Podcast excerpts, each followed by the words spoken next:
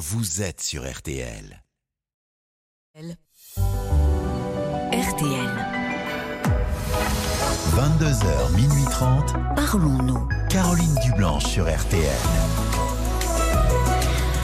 Bonsoir Caroline Dublanche, ravie de vous retrouver avec à mes côtés Marc Bisset à la réalisation de l'émission, Violaine et Paul qui vont vous accueillir au standard 09 69 39 10 11 et pendant ces deux heures et demie de direct que nous allons passer ensemble, nous allons tout mettre en œuvre pour être au plus près de vous et de vos préoccupations. Difficultés personnelles, problèmes de cœur, de famille, soucis au travail, toutes vos interrogations sont les bienvenus au standard euh, de Parlons-nous 09 69 39 10 11 et parce que l'on s'enrichit mutuellement en partageant euh, nos vécus, nos expériences, nous comptons euh, bien sûr sur vos réactions. À tout moment, vous pouvez nous envoyer un SMS au 64 900 en commençant votre message par les trois lettres RTL. Et Paul est également attentif aux commentaires que vous nous laissez sur la page Facebook de l'émission. RTL-Parlons-nous.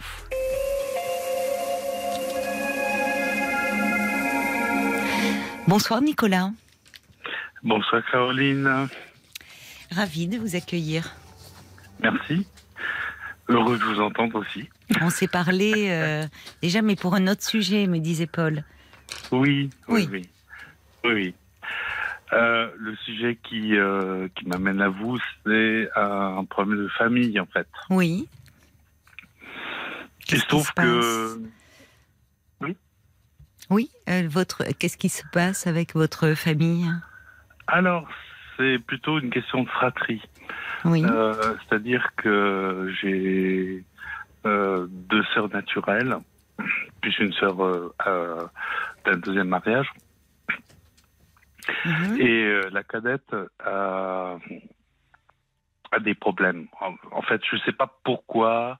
Euh, je sais pas pourquoi elle, euh, elle a cette, ce réflexe de, mhm. depuis son burn-out de ne pas répondre aux messages, de mettre du temps éventuellement pour répondre de quoi qu'il s'agisse et de mettre aussi beaucoup de distance euh, vis-à-vis de sa famille. Alors elle met de la distance naturellement euh, avec euh, le travail, ce qui peut être compréhensible. Mmh. Mais mmh. ce que je comprends pas, c'est que c'est ma sœur qui répond le, le moins souvent aux, messages, mmh. ou alors elle met du temps et euh, qui aussi, quand on l'appelle, bah, est toujours ses répondeurs. Et je me dis, mais qu'est-ce qui fait que euh, cette sœur que j'aime et qui m'aime, il hein, n'y a aucun problème là-dessus, mais, euh, mais en fait, euh, elle a eu ce burn-out il y a 5 ans. Hein, ah oui, c'est d'accord un peu déjà, c'est pas récent. Oui, c'est pas récent. Donc a priori, elle, euh, elle devrait aller mieux, mais a priori. Ben voilà, c'est ça. Vous vous voyez, euh, vous vous êtes éloigné géographiquement puisque vous. Oui, bien sûr. Oui, oui. D'accord. Moi, je suis en Suisse et elle est en France. Mais euh, bon, c'est pas si loin que ça. C'est clair, mais mais c'est vrai qu'on se voit pas beaucoup. On se voit à Noël. Et euh, avec ma sœur aînée, par contre, on a beaucoup plus d'échanges. Mhm. on se voit plus souvent voilà, c'est une autre personnalité. Et la personnalité de ma soeur cadette, c'est euh, devenu quelque chose de récurrent. En somme, elle est euh, prostrée quelque part. Je sais pas, je comprends pas en fait ce qui se passe chez elle. Parce que ça veut euh, dire que sa personnalité a changé, enfin en tout cas, ou, au moins son comportement. Elle ne, elle n'était pas comme cela avant son burn-out. Non, non, effectivement, ouais. Mais ça, c'est important parce que vous me dites, euh, je l'aime, elle m'aime. Enfin, oui, vous, vous, étiez proche auparavant, enfin, avant, avant tout cela. Ah oui, ah vous aviez un lien euh, important entre vous deux. Euh, et avec mon autre sœur aussi. C'est-à-dire que c'était totalement partagé mhm. depuis très longtemps. Oui. On a, on a vécu les trois dans des situations très difficiles dès l'enfance. Euh, enfin très facile en fait au départ et après difficile. Pourquoi et puis euh, chacun fait son. Pourquoi? Oui, pourquoi c'est. Enfin, vous, vous parlez des. Vous évoquez des relations très difficiles. Qu'est-ce que vous voulez dire? Alors, au départ, on, avait euh, nos parents Mhm. qui avaient, qui avaient de bonnes situations. Mhm. Après, ils ont divorcé. Oui. Et euh, là, c'était un peu plus compliqué parce que bah, mon père payait pas ses, ses qu'on appelle ça les euh, c'est pas les allocations, mais payait pas sa, sa Pension part. Sa pension Voilà, alimentaire, ça. enfin. Ouais, oui. ouais. Et donc c'était un peu plus délicat. Euh, on a vécu une situation euh, financière avec maman qui, euh, qui elle, n'était plus à l'époque dans un emploi. Mhm. Et euh, on a vécu vraiment euh, du, du, du, du blanc au noir. Quoi, Ah oui, il vous a laissé euh, dans une situation précaire. Après, Total. après c'est Ouais. la séparation, comme une forme d'abandon. Total, oui, c'est ça. Un abandon. Oui. Et donc, euh, euh, nos, nos relations sont, sont soudées à cette époque, Oui, ça vous a rapproché. totalement. Oui. Et puis, euh, ce qui, a- ce qui, est- ce qui, a- ce qui s'est passé, c'est que euh, euh, par rapport à cette situation qui s'est améliorée par le temps, maman Mhm. a, a rencontré un, un nouveau compagnon avec lequel elle s'est mariée. Oui. et qui était beaucoup plus jeune qu'elle d'ailleurs. Et et les, les choses sont améliorées. Ce que je veux dire, c'est qu'après, il y a un impact sur, euh, sur euh, ces situations un peu fluctueuses euh, financières, c'est-à-dire qu'on Mhm. est passé de tout à rien. Oui. Et puis euh, chacun, avec un nouveau beau-père, avons dû composer avec nos, nos propres moyens pour accepter une situation qui n'était pas toujours évidente. hein. Et votre père, dire- vous ne. Oui, pardon. Pour- Oui, pardon, Caroline. Pour vous dire, euh, euh, mon beau-père avait six ans de différence avec ma grande sœur. Ah oui. Donc c'était pas évident. Oui, certainement. Oui. Vous aviez Mais quel âge au moment de la séparation? Vous étiez enfant, Moi, adolescent? Moi, j'étais le cadet, donc j'avais... euh, ouais, j'avais 14 ans, Oui, 15 ans. d'accord. Et votre père, vous n'aviez plus de contact euh, après? Non.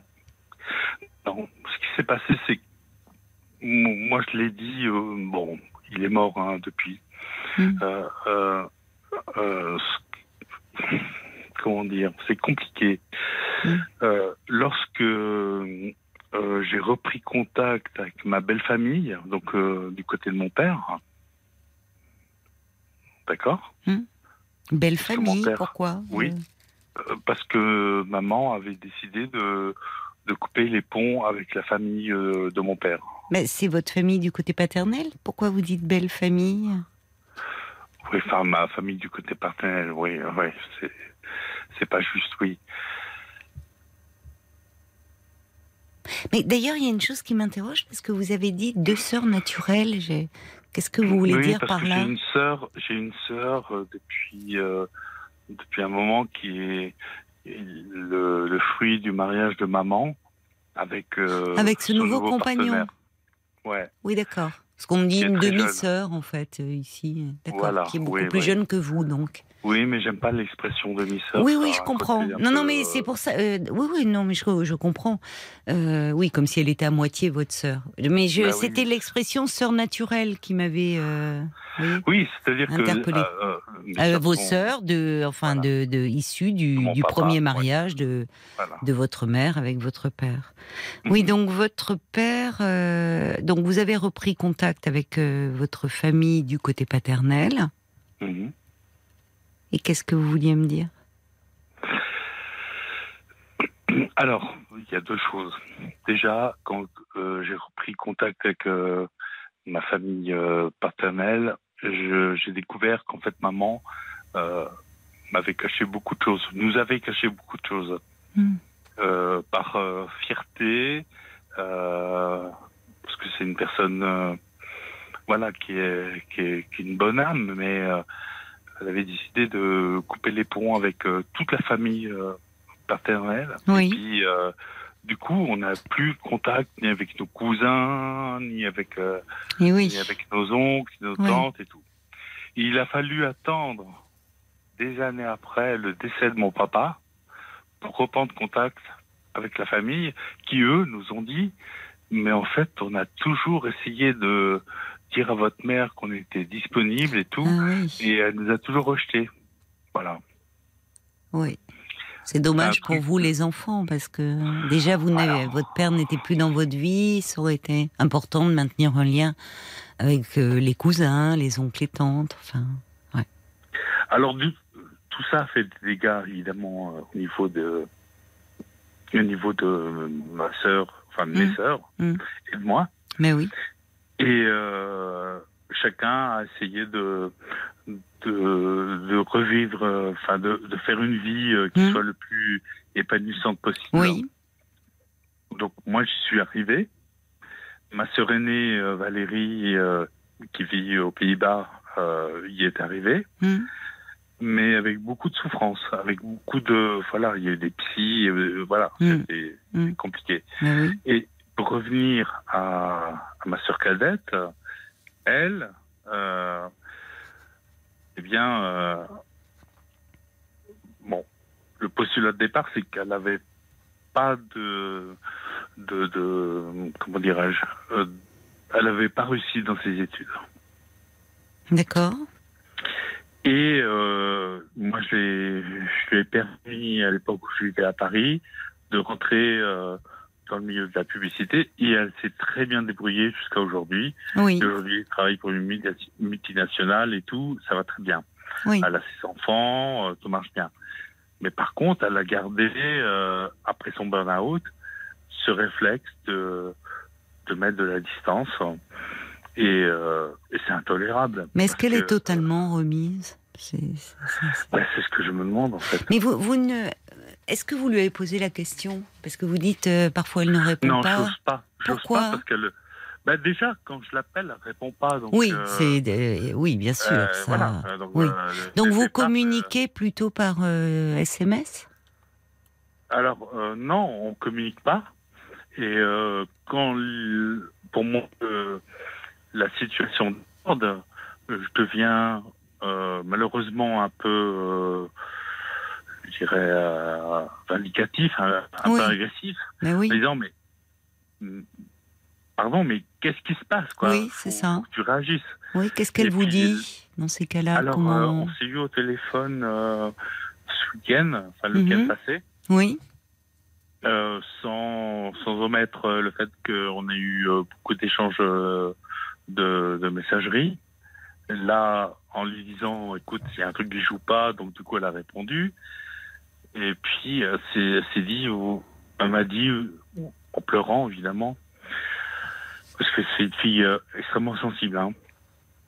Oui parce que c'est pas ok, évident. Vous me dites en pleurant, évidemment, mais déjà quand même. euh, Enfin, c'est pas Non, banal. faut- Elle, euh, Oui, mais bon, ce qui, ce qui, ce qui- ce qu'il faut connaître de cette sœur, c'est qu'elle a toujours vécu un, un gros échec euh, dans son enfance, échec euh, familial, échec euh, au niveau des, des études et autres. Et quand elle a commencé à, à rentrer dans la vie active avec un bon boulot, elle n'a eu de cesse que de, de progresser. Donc c'est une woman quelque part. Mais elle a quel âge aujourd'hui, votre sœur? Ma sœur, elle a euh, 50, euh, ouais, 52 ans, je crois. Mais c'est-à-dire que comme si elle, a- elle devait faire ses preuves euh, encore aujourd'hui, alors qu'elle a très Ouais. bien réussi, enfin comme si elle en gardait un complexe d'infériorité par rapport à de ne pas avoir. Vous dites, elle n'a pas réussi ses études, elle, ce qui suppose par rapport à vous et à votre sœur aînée, c'est ça? Oui, c'est un peu ça, ouais. Mais ça, ça, ça n'empêche pas. Ça l'a pas empêché de réussir dans son travail. euh. Bien sûr, bien sûr. Mais est-ce que justement, quand euh, vous dites vous l'avez eu ce week-end, donc euh, vous me dites qu'elle pleurait, et, et qu'est-ce qu'elle vous a dit à ce moment-là? Alors moi, je lui ai réitéré euh, le fait que bah, quand on l'appelait, elle n'était pas disponible. Quand on lui envoyait un message, elle répondait pas. Donc euh, j'ai pris le taureau par les cornes. Oui. parce que ça peut- mon rôle de, de frère, hein, de, de, de faire une sorte. euh, Bah, c'est jamais agréable de pas avoir de réponse à ces messages. non, c'est vrai. non, C'est normal que ça vous rende un peu agressif. Enfin. Et je lui dis, écoute, euh, Oui. on va couper les ponts. En Oui. gros, c'est un peu ça. Mm. On va arrêter. Visiblement, quand euh, j'essaie de joindre, t'es pas disponible. Quand j'essaie d'envoyer un message, j'ai pas de réponse. Euh, Oui, Donc on arrête là. Et ça fait un petit peu son chemin. Et j'ai laissé le temps au temps.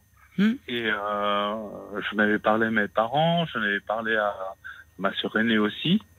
Et, euh, et euh, visiblement, elle s'est rendue compte qu'elle avait eu des retours, je pense, euh, qui disaient que, bah, voilà, j'étais. Et, du coup, euh, elle m'a jamais rappelé et je l'ai appelée dimanche. Elle était à une terrasse du café, d'un café euh, à Maison Lafitte euh, avec son ami, enfin son, son mari. Et puis, euh, quand je l'ai rappelée, je pense qu'elle avait tout un tas d'informations qui disaient que ça jouait pas. Et euh, là, elle s'est mise à pleurer et puis à dire euh, oui, euh, mais vous êtes tous contre moi. Je lui dis mais c'est absurde. Non. Elle se sent rejetée. Bah, il y a une sorte de paranoïa. Mais c'est qui tous? Bah, je sais pas, ma sœur et moi. Mais elle agit de la même façon avec votre sœur? Elle est à distance aussi? Oui. Bon. Oui. Ouais. Oui, donc finalement, elle, euh, elle se sent, elle, euh, c'est, elle se sent agressée, comme si euh, vous lui en vouliez. Enfin, vous étiez contre elle. Elle va pas bien, votre sœur. hein C'est ce que je crains. oui. C'est ce que je crains. elle a, y alors il y a Bob, Bob Wag qui demande si vous parliez de son amie là. Elle était, elle a, elle a une vie de famille. Elle est, elle est en couple. Oui, oui, oui, oui, oui, Elle est en couple depuis euh, près de 35 ans. Elle Bon. a des enfants. D'accord. Donc elle a une certaine est à- stabilité. l'école normale supérieure. euh, un autre qui est. Non. Ça compte, hein Ça compte Oui. pour vous, ça. Les études et le niveau ça compte social. surtout pour elle. Parce qu'en fait, elle, elle projette euh, ses, ses difficultés. Je ne veux pas dire ses échecs parce que ce serait. Mais c'est curieux que vous parliez d'échecs, euh, parce que vous dites vous-même que, ok, elle n'a pas fait d'études, contrairement à vous et à votre sœur, mais quand vous l'avez euh, fait rentrer dans ce milieu de la pub, euh, Ouais. elle, a, elle a évolué, elle a progressé, et aujourd'hui elle a une très belle situation. Bon, elle est en burn-out, peut-être, euh, d'accord, Ouais. elle est en difficulté, mais qu'elle a, elle a fait son chemin, votre sœur. On peut très bien faire son chemin, même si on n'a pas fait d'études. Je suis d'accord. Mais je pense. Mais non, mais parce que vous la voyez comment. Enfin, comme si vous me parlez d'échec à son sujet à plusieurs reprises, le mot revient dans vos propos. Oui, peut-être. Ouais. Ben, souvent, enfin, moi je relève ce que vous me dites d'elle, hein, Ouais, la ouais. façon dont vous me parlez d'elle. Peut-être que là, il y a quelque a- chose qui, Oui. qui fait qu'elle se sent un peu à part. Enfin, un peu déconsidérée. Enfin, ou qu'elle fait un que Moi, pas complexe. compris. Et qui fait que peut-être c'est c'est à moi de me poser des questions par rapport à ce qu'elle vit et par rapport au fait que je sens j'ai ce sentiment qui est pas légitime. Euh, quel sentiment? Euh, Le sentiment d'échec de Oui. l'époque. Euh, euh, oui, je. C'est-à-dire que vous, hum, c'est c'est c'est curieux de parler d'échec alors que euh, elle a très bien réussi dans son boulot, elle a fait son chemin, euh, Oui. elle est dans un couple depuis 35 ans, elle a des enfants, donc euh, c'est curieux que. Enfin, enfin Bah c'est curieux, oui et non. Dans les familles, il y a malheureusement des étiquettes qui nous collent à la peau, qui sont tous, hein, dans toutes les familles, on a ça. Euh, Chacun a un peu une étiquette. Euh, et, et, et des années après, euh, on peut arriver même au seuil de la vieillesse, on a toujours cette étiquette-là collée dans le dos. Enfin, pour la famille, on est comme ci, comme ça. Et là, ce qui me frappe, c'est oui que vous parlez d'échec en parlant de votre sœur, alors Non. que Non, non, non. Je parle pas d'échec. Là, là, à mon avis, elle a réussi. bah, Elle a vraiment réussi. d'accord. mais- Simplement, elle a un sentiment euh, de, de vouloir bien faire parce que au départ, elle avait échoué. Oui, mais il y a combien de temps Vous me dites qu'elle a 50. Très euh, longtemps, il y a très Vous longtemps. vous rendez compte Elle a 50 ans passés, votre sœur. Ouais, ouais, ouais. Mais ce qui est hallu- hallucinant, c'est que Enfin, là, d'ailleurs, la question, par rapport à vous, c'est peut-être que d'ailleurs il y a un début, euh, enfin je ne sais pas, hein, un début d'explication euh, par rapport à ça, au fait qu'elle se sente à part. Mais euh, le, alors c'est compliqué par téléphone hein, de s'expliquer. Peut-être que ça sera en la voyant ou à travers un courrier. Mais euh, vous, vous vous sentez euh, un peu agressé par ces non-réponses, qui est compréhensible. C'est jamais agréable quand on prend des nouvelles et que la personne ne répond pas. On peut Ouais. considérer Ouais. comme une marque, enfin un manque d'intérêt, un manque d'attention. Ouais. Euh, je note quand même que euh, ce n'était pas comme ça. Elle, elle n'a pas toujours été comme ça avec vous, Oui. ni avec Oui. votre sœur, et Oui. que c'est depuis son burn-out. Bon, donc à ce sujet, j'ai un, j'ai une réflexion là d'un auditeur, Jacques, euh, que je trouve intéressante parce qu'il dit pour quand on est en- dans une grande fatigue, la communication, les messages, les conversations peuvent être ressentis un peu comme une intrusion, voire comme une agression. Le repli sur soi est une protection. Et, et- c'est Ouais. peut-être, euh, vous voyez, parce que c'est pas comme si euh, il y a quand même eu cet événement, ce burn-out dont vous me parlez, qui fait qu'à ce moment-là, votre communication s'est espacée. Alors, au niveau de son travail, c'est normal, elle se protégeait, mais comme si peut-être, dans cet état de fatigue, de euh, tout ce qui était contact, au fond, la fatiguait, l'épuisait, elle cherchait ses mots. euh. Bon, alors ça fait quand même 5-6 ans. Euh, mais vous pourriez, au vu de l'échange que vous avez eu avec elle, où elle était en pleurs, où elle est, vous voyez, il y a quelque chose qui se passe où elle est pas bien, où elle vous dit vous m'en voulez, Mhm. peut-être lui mettre un petit message, je ne sais pas, moi à votre place, je- je ne suis pas à votre place, mais un petit message d'apaisement en disant écoute, euh, non, bien évidemment, euh, euh, je suis simplement un peu triste que que nos, nos relations se soient espacées, que on était très proches euh, et, et depuis euh, quelques années, euh, le contact devient plus difficile et ça me rend triste. Vous voyez, partir de vous simplement. Je comprends. Oui, non, non, c'est pas, c'est pas du tout à exclure. Oui, c'est, c'est une bonne façon de. Bah, Ouais, vous pouvez de- que partir de vous, désamorcer les choses en tout cas, que vous Oui, oui. Vous ne, par je moment, vous, vous, bon, vous avez aussi un peu le ton, mais parce que c'est vrai que vous étiez énervé et que vous le viviez aussi un peu comme un manque d'attention, mais qu'après vous vous dites que c'est peut-être parce qu'elle n'est pas encore tout à fait remise. C'est possible aussi. Parce qu'on parle de burn-out, mais il y a peut-être d'autres choses de votre histoire qui remontent de cette histoire compliquée. Vous voyez, à l'occasion d'un épuisement, le burn-out, c'est un épuisement à la fois physique et psychologique, et on peut mettre beaucoup de temps à s'en remettre parce qu'il y a, il y a quelque chose d'un peu dépressif derrière. Et Mhm. euh, ça a commencé à craquer sur le plan professionnel, mais ça peut faire émerger des fragilités plus anciennes, et notamment autour de votre histoire familiale. Vous voyez Donc, le fait que vous l'ayez au téléphone et qu'elle pleure, c'est quand même Mhm. pas montre qu'elle est pas très bien. Et Ouais. ne pas rester là-dessus. Enfin, moi, je vous conseillerais de ne pas rester là-dessus et de lui mettre plutôt un petit mot d'apaisement en disant "Écoute, je suis désolée euh, et mon intention n'était pas du tout de te blesser. Euh, je suis désolée de de, de de enfin que ça t'ait causé que tu sois mise dans cet état-là, c'est tout simplement que nos échanges me manquent et en fait c'est de l'inquiétude au fond. Et, et en disant que peut-être que vous avez pas exprimé un peu maladroitement, mais que c'est de l'inquiétude et puis que ça vous rend un peu triste que vos relations se soient, se soient espacées. Vous pouvez lui dire comme ça, vous voyez, pour apaiser un peu les choses, qu'elle ne se sente pas rejetée. C'est pas, c'est pas de ça qu'il s'agit. C'est pas comme si elle Alors- avait toujours été comme ça. Alors, euh, je ferai juste une, une petite précision. C'est, pas moi qui me sens rejeté. Euh, Non, enfin, elle. Non, elle se sent non, justement, c'est moi qui me sens rejeté. Oui, mais vous voyez l'incompréhension. Ouais, ouais, ouais. Enfin, vous voyez, euh, c'est vous. J'entends, elle ne répond pas à vos messages, donc vous vous sentez rejeté, ce qui est compréhensible. Mais au fond, qu'est-ce qu'elle vous dit? Vous êtes tous contre moi. Bon, elle va pas bien, donc il faut un peu apaiser. Euh, Ouais. faut apaiser un peu les choses, non? Vous pensez pas? Mhm. Moi aussi, je suis convaincu, bien sûr. Puis alors, il y a quelqu'un qui dit aussi, c'est enfin Jacques qui dit, euh, c'est c'est la façon dont vous parlez de votre sœur interroge, parce que vous revenez à l'enf- bah, dans le fait qu'elle est en échec. Je, je... Faudrait que vous réécoutiez peut-être, voyez, on, on s'entend pas hein, soi-même, mais euh, le mot échec revient souvent quand vous parlez d'elle. Et ça, euh, et peut-être, voyez, vous me dites là, vous semblez pas, enfin, là, en avoir, euh, en avoir conscience, et peut-être que malgré vous, ça passe dans vos échanges, et qu'elle, elle se vit comme le vilain petit canard.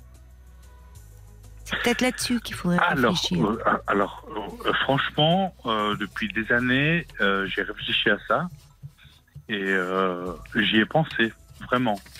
En fait, qu'elle puisse euh, se sentir comme euh, voilà, comme le petit canard. euh, Oui, bah oui, le vilain petit canard. Voilà, ouais, ouais, le vilain petit canard. Et euh, on a toujours tout fait, en tout cas, pour ne jamais lui faire Ouais, mais pas dans vos paroles. C'est. Vous voyez, moi, je je, je je connais pas votre histoire de fratrie, euh, Nicolas. Mm. Et, et en vous écoutant, il y a pas longtemps qu'on parle là. Enfin, ça va faire une demi-heure. Ben, vous voyez, c'est ce qui m'a interpellée. Et pas seulement moi. Il y a beaucoup de messages d'auditeurs. Je crois, Paul me fait un petit signe. Il y, Euh, a, il y a Bob White euh, qui disait votre sœur cadette doit ressentir que vous la considérez inférieure à vous et à votre autre sœur. Ça doit la faire fuir. C'est peut-être pour ça qu'elle met un peu de distance avec vous. Elle n'ose pas euh, vous l'exprimer tout simplement. Donc c'est un ressenti, euh, oui, qui qui euh, qui est chez plusieurs auditeurs. J'ai beaucoup de, enfin, j'ai beaucoup de messages qui sont arrivés dans ce sens-là, en me disant attention, c'est, c'est vrai qu'il y a, quand vous parlez d'elle, il y a, c'est un peu en creux, en négatif. Et ça ne veut pas dire que vous n'avez pas beaucoup d'affection pour elle, mais comme si vous la considériez toujours en échec. Euh, bon, être en burn-out, c'est pas être un échec. Donc c'est étonnant. Vous voyez, c'est ce que saisissent les auditeurs, ce que j'ai entendu moi. Donc peut-être que ça pèse dans votre relation. Et qu'à ce niveau-là, euh, être vigilant par rapport à elle et plutôt euh, lui dire qu'elle compte pour vous et que, et que vous êtes un peu triste d'être à distance et je sais pas, plutôt la valoriser un peu. D'accord? Enfin, moi, j'irai un peu dans ce sens-là. Donc euh, peut-être que je dois aussi euh, faire un travail sur moi et puis euh, reconsidérer le fait que bah, parce que mon autre sœur et moi avons réussi. Vous pas- voyez, vous voyez, Nicolas, c'est incroyable. Ça veut dire quoi réussir? Parce que mon autre sœur et moi, on a réussi, donc il y a deux, puis il y a elle qui aurait pas réussi? Mais votre sœur, enfin, euh, franchement, en plus, c'est complètement. je c'est vais pas refaire le débat, mais c'est à l'inverse de votre sœur. D'accord, ok, elle a pas fait d'études, mais vous l'avez fait rentrer dans le milieu de la pub. Elle y a progressé. Elle a, elle, a- elle occupe un poste à responsabilité. D'ailleurs, peut-être euh, elle, Ouais. s'investit comme une dingue, ce qui fait qu'elle est en burn-out. Ouais. Elle est en couple depuis 35 ans. Il y a une stabilité dans son. Enfin, qu'est-ce Elle a des enfants. Qu'est-ce qui fait que selon vous, elle a pas réussi? C'est incroyable ça. C'est fou comme, mais c'est- parfois les images sont tellement imprégnées. On- je parle des étiquettes qu'on se colle dans les familles. Il y a le tête en l'air, euh, il y a le lunatique, euh, il y a le colérique. Enfin, on a tous notre petite étiquette là collée dans le dos et c'est pour ça que souvent les retrouvailles familiales à Noël ça devient compliqué parce que malgré Ah nous on, on reprend le rôle qu'on nous a collé depuis l'enfance. Et, et là, il y a une espèce d'étiquette échec, échec, échec. Bah, euh, franchement, euh, c'est peut-être ça aussi qui qui fait que elle se protège de l'image au fond euh, que que vous lui renvoyez, vous et votre sœur. Vous voyez, c'est peut-être là-dessus qu'il faudrait vous pencher. Je comprends très bien. Ouais. Merci en tout cas de, de votre appel et, et de votre confiance, Nicolas. Merci Caroline. Au revoir. Jusqu'à minuit 30, Caroline Dublanche sur RTL. Pâques. 22h, minuit 30, Parlons-nous. Caroline Dublanche sur RTL. Bonsoir Sébastien. Bonsoir, Caroline. Oh, vous êtes un peu loin Ah non, je suis pas Ah non, loin. non, non, bah, c'est moi qui avais le casque qui était plus Ah sur bon. les oreilles. Pardonnez-moi. Voilà, vous en je l'ai remis mon casque bien sur les oreilles et je vous entends à nouveau euh, très bien. Bon, très bien. Ben, J'espère que tout le monde entend bien. Oui, Voilà, ben, je suis ravi de vous avoir au téléphone d'abord. mais moi aussi.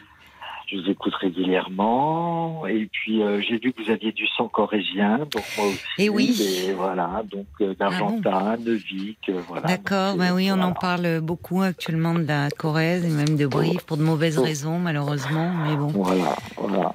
Et Et puis avant de commencer, je voudrais faire un petit bonsoir à, à Daniel que vous avez eu cet été de l'association Soleil d'Or. Vous savez, cette ancienne prof de gym qui euh, est devenue kiné, qui a perdu la vue, qui a été miraculée dans un accident d'avion, que j'ai appelé cet été grâce à vous. Et Ah, mais j'étais pas là, moi, cet été. Donc, Ah, en fait, euh, c'est vous avez Euh, peut-être avec. Cécilia. euh, oui, bah, au mois de juillet, c'était avec Cécilia, Ah, avec bon, Cécilia Como. Oui, non, c'était- bon, pas moi. Grave. D'accord. Ça aurait pu être vous. Voilà. Une Ça aurait pu. Voilà, alors moi je vous appelle pour, euh, ben voilà, j'ai j'ai 61 ans, je suis marié depuis 30 ans et j'ai, euh, voilà, j'avais euh, avant mon mariage connu, euh, voilà, avoir des, ce qu'on appelle aujourd'hui euh, une homosensibilité. Et puis, je me suis marié, je me suis dit que tout allait bien se passer, que euh, tout allait se poursuivre normalement, et j'ai été fidèle pendant pratiquement 30 ans de mariage. Je me suis marié avec une femme que j'aimais, on a eu des enfants, euh, voilà, on s'est euh, on s'est épaulés tous les deux parce qu'on avait eu des vies euh, avec quelques quelques fractures euh, personnelles, on va dire, Mhm. pas des fractures physiques. Et puis, il y a quelques temps, euh, ben, j'ai. Bon, notre couple intimement était peut-être moins soudé, euh, je ne sais pas trop, et j'ai. Comme, une cocotte minute, ça a explosé, et j'ai. j'ai voulu vivre cette, cette partie de moi qui bouillonnait, on va dire. Hmm. Euh, j'étais dans des lieux pour, et je me suis dit que je ne serais jamais tombé amoureux de quelqu'un de- du même sexe, et, et puis ça s'est produit en fait. Oui. Et- Vous avez fait et une rencontre Voilà, importante, enfin. J'ai fait une rencontre très très importante. Vous êtes tombé Euh, amoureux. voilà, je Mm. suis tombé euh, fortement amoureux. Et mon épouse euh, a été mise au courant euh, quelques mois euh, après par une indiscrétion, euh, on va dire, téléphonique. Elle est tombée sur euh, des messages Voilà, voilà, voilà, sur votre téléphone. Voilà. Et puis, euh, depuis deux ans et demi, je suis, comme me dit mon psychiatre, entre l'écorce et le tronc. Donc, ça fait très très mal. C'est très compliqué. Euh, je, j'arrive pas à partir. Euh, cet homme m'attend, mais bon, euh, c'est, plusieurs fois en fait on a on a voulu mettre fin à cette relation pourtant qui est, qui est très très forte et qui est très qui est très très intense. Euh, Il est libre, lui, de son côté? Alors il s'est libéré. Il était avec une femme, euh, pas marié. euh, on a plus de 20 ans de différence. Il est plus euh, jeune que vous? Oui, oui. Et il a fait le pas et, et, et- et moi je l'ai pas fait. Voilà. Et donc depuis euh, c'est un enfer euh, perpétuel parce que euh, ben, je dirais mon épouse fait tout pour me garder. Euh, J'étais parti euh, plusieurs semaines de la maison en, en jachère conjugale. C'est l'expression paraît-il. Et euh, ça a été dramatique pour elle. Euh, Elle appelait SOS suicide, enfin euh, voilà. Et elle a fait une tentative de suicide il y a quelques semaines. Donc la situation est quand même très compliquée. Bon, moi je suis sous antidépresseur depuis un an. Je dors qu'avec des somnifères. Enfin voilà, on est, on est, Et Vous êtes très mal tous les deux? on est très mal tous les, tous les trois. En fait, on est très mal tous les trois. Oui, puisque votre, euh, votre ami vous attend, lui. Ben oui, et il ne supporte pas cette. Enfin, c'est- pas qu'il supporte pas euh, cette situation de. Je vis dans le mensonge perpétuel.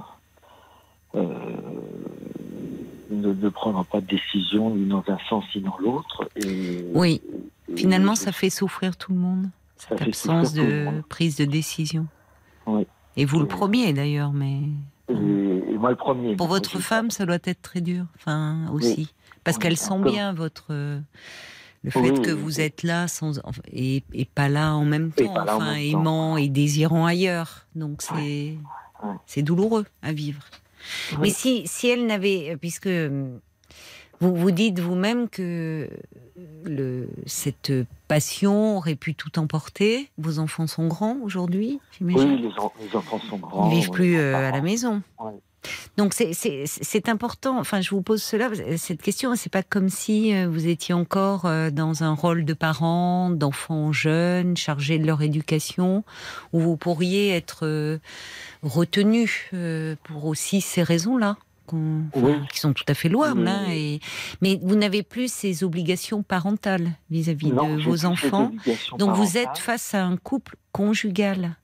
Oui, je- face à un couple conjugal. Mais est-ce que, est-ce que s'il y avait eu, est-ce que c'est la souffrance, euh, la détresse psychologique de votre femme qui vous retient, ou est-ce que c'est, il y a une part de vous qui a du mal à aller Je pense- aussi vers ce qui est vous, hein, qui vous. Oui, ben, je pense qu'il y a une part que- de moi qui a, qui a du mal, même si euh, bon, plusieurs de nos amis sont au courant et Oui.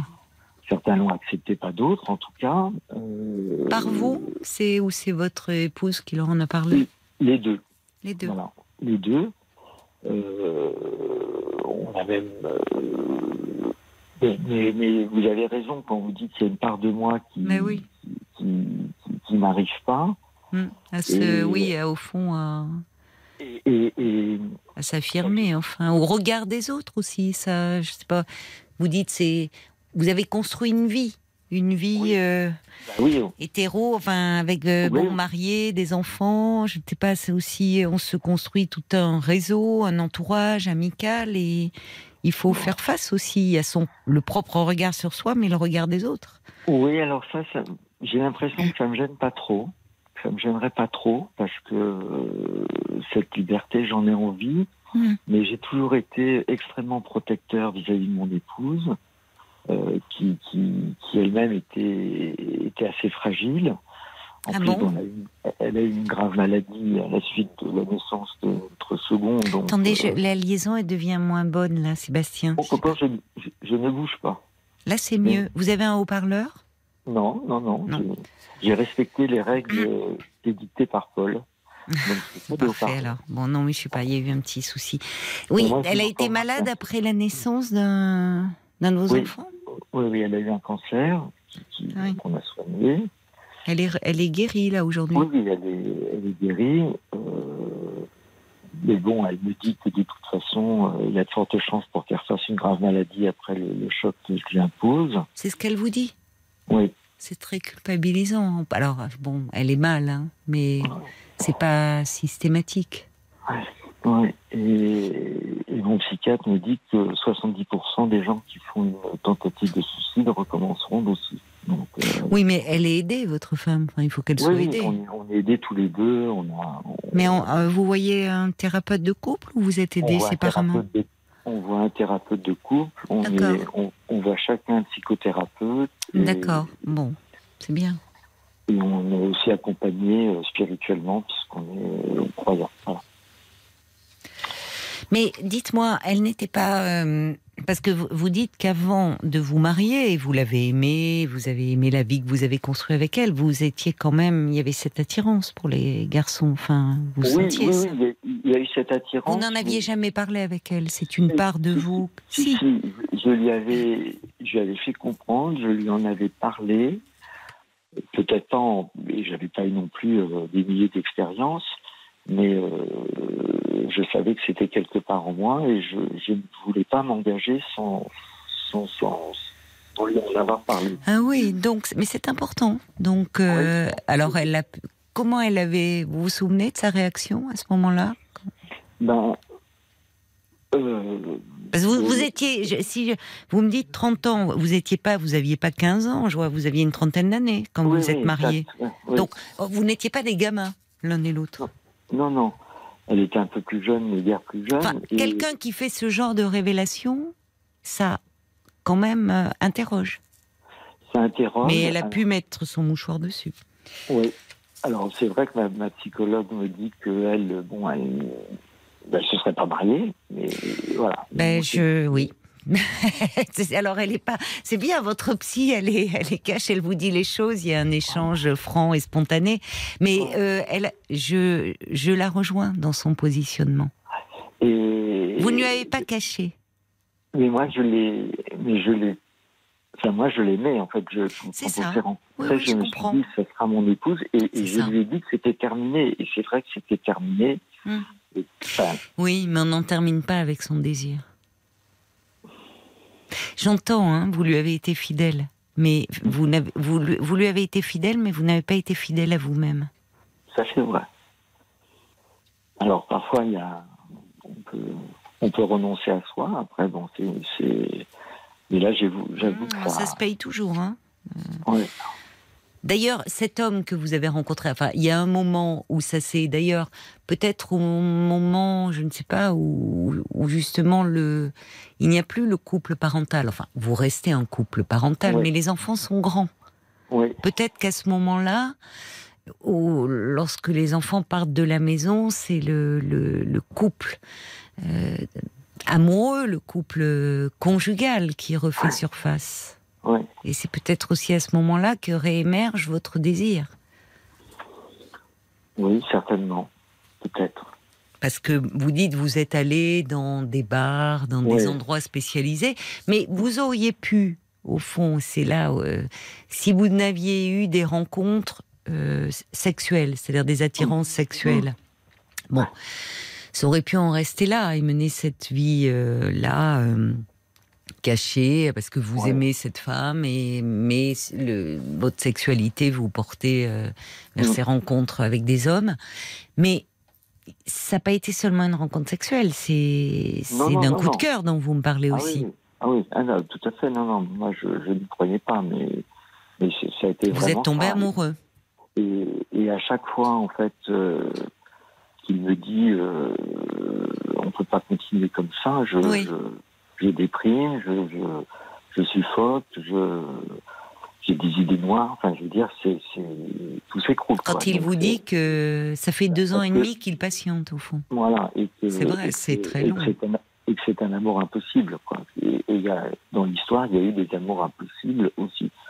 Mais Ça veut dire quoi Dans l'histoire de qui il y a eu des dans amours impossibles de, de- dans l'histoire de, de nos civilisations, quoi. Je veux dire. enfin, Oui, oui, mais ça d'accord, mais oui, Ouais. bon, mais dans la vôtre, hein. parce qu'on peut se raccrocher, euh, oui. Ben, les histoires, ah, oui, oui, les, ça fait dans Oui. la littérature, c'est magnifique. Voilà, les. Dans la littérature, c'est magnifique, mais dans la vie, euh, c'est autre chose. hein. C'est autre chose. Mais vous voyez l'idéal là, l'espèce d'idéalisation qu'il y a derrière? Je vis un amour impossible. Mais l'impossibilité, je, je ne sais pas, enfin, c'est bien que vous voyez quelqu'un et ce psychiatre qui vous dit d'ailleurs, quelle image Vous êtes entre l'écorce et le tronc. Ouais. Oui, oui, mais il y a, il y a une symbolique très forte. C'est pas n'importe quelle image qu'il a choisi, votre psychiatre. C'est. Ah oui? Bah oui. Oui, oui. Enfin, Vous n'entendez pas? Bah, Il y a quelque chose de l'ordre du noyau dur, là. De quelque chose autour de. Je, je pense qu'il y a votre euh, désir, au fond, qui a du mal à être. euh, Vous avez du mal à, à faire, à composer avec votre désir.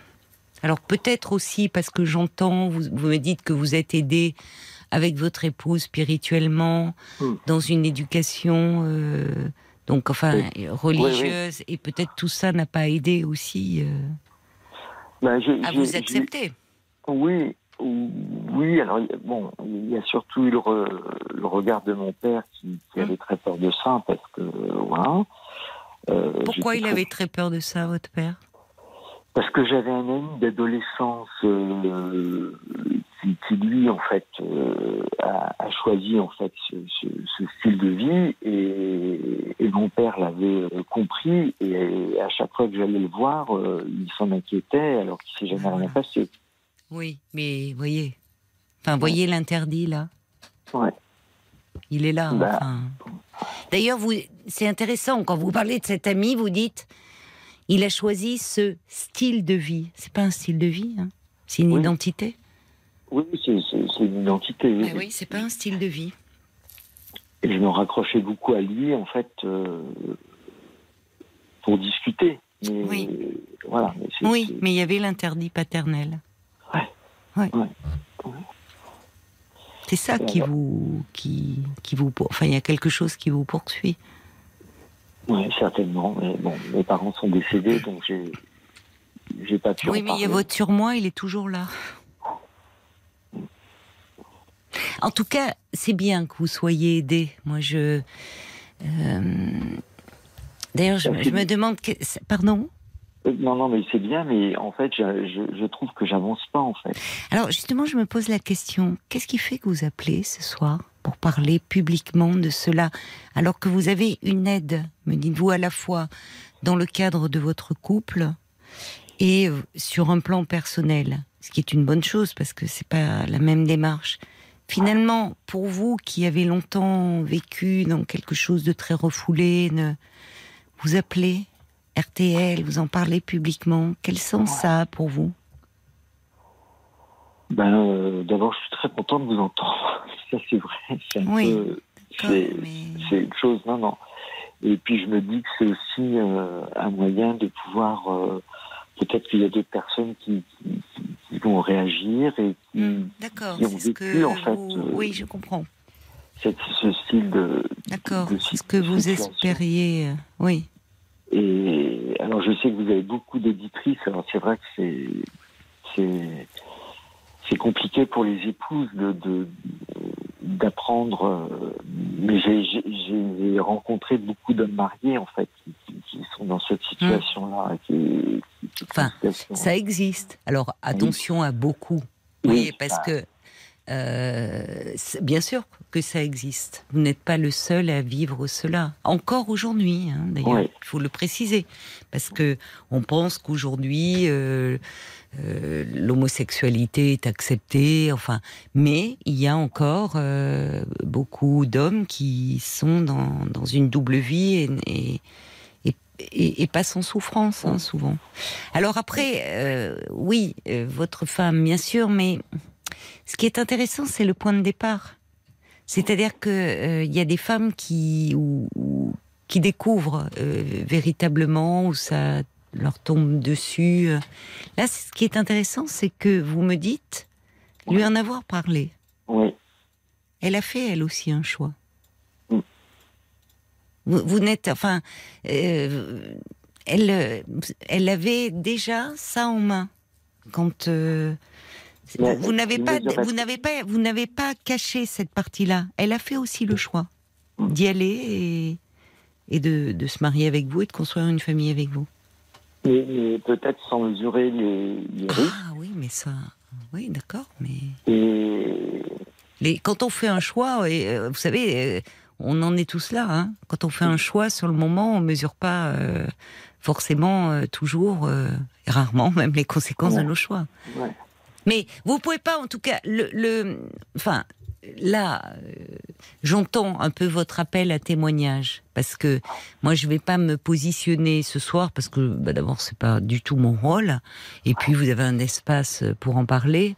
Ouais. Simplement, vous avez conscience que cette situation qui dure depuis deux ans et demi, me dites-vous, parce que vous avez toujours eu à cœur de préserver votre femme Mm. fragile, là, ça ne la préserve pas.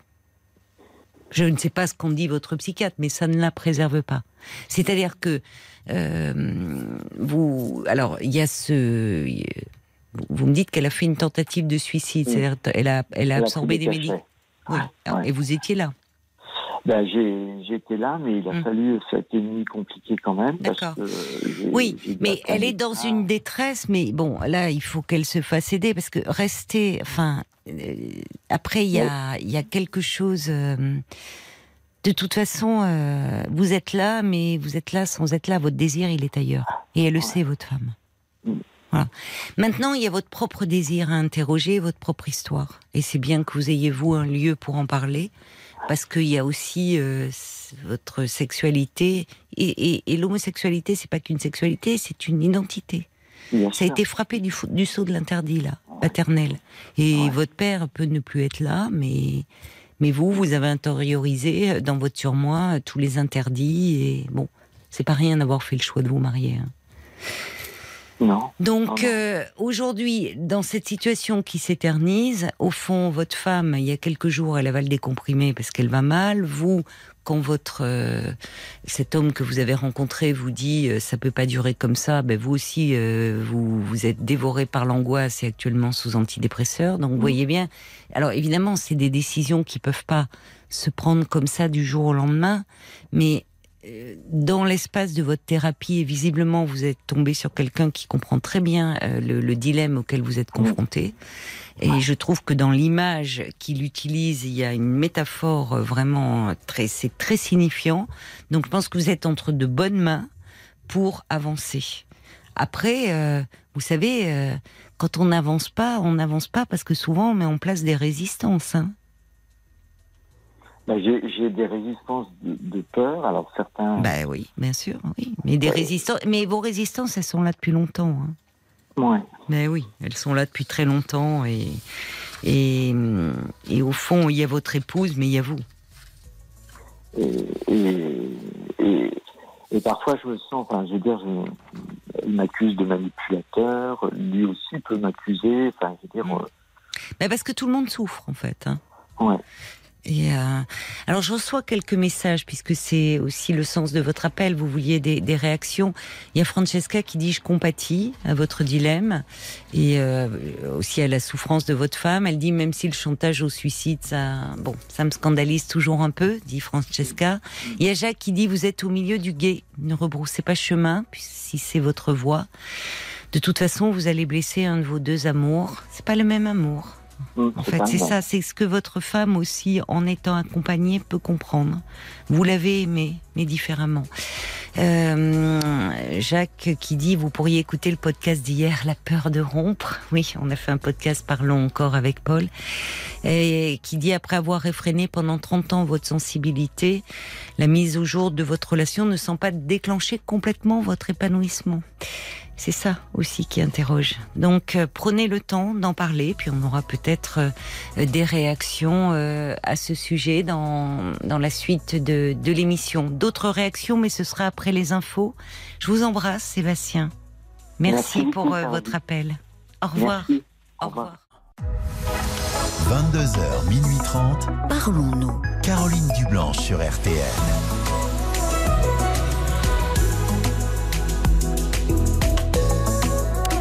Sur RTL, entre 22h et minuit et demi, on se parle, on échange des confidences, on partage des expériences, on se soutient, on se transmet de l'énergie, du courage aussi.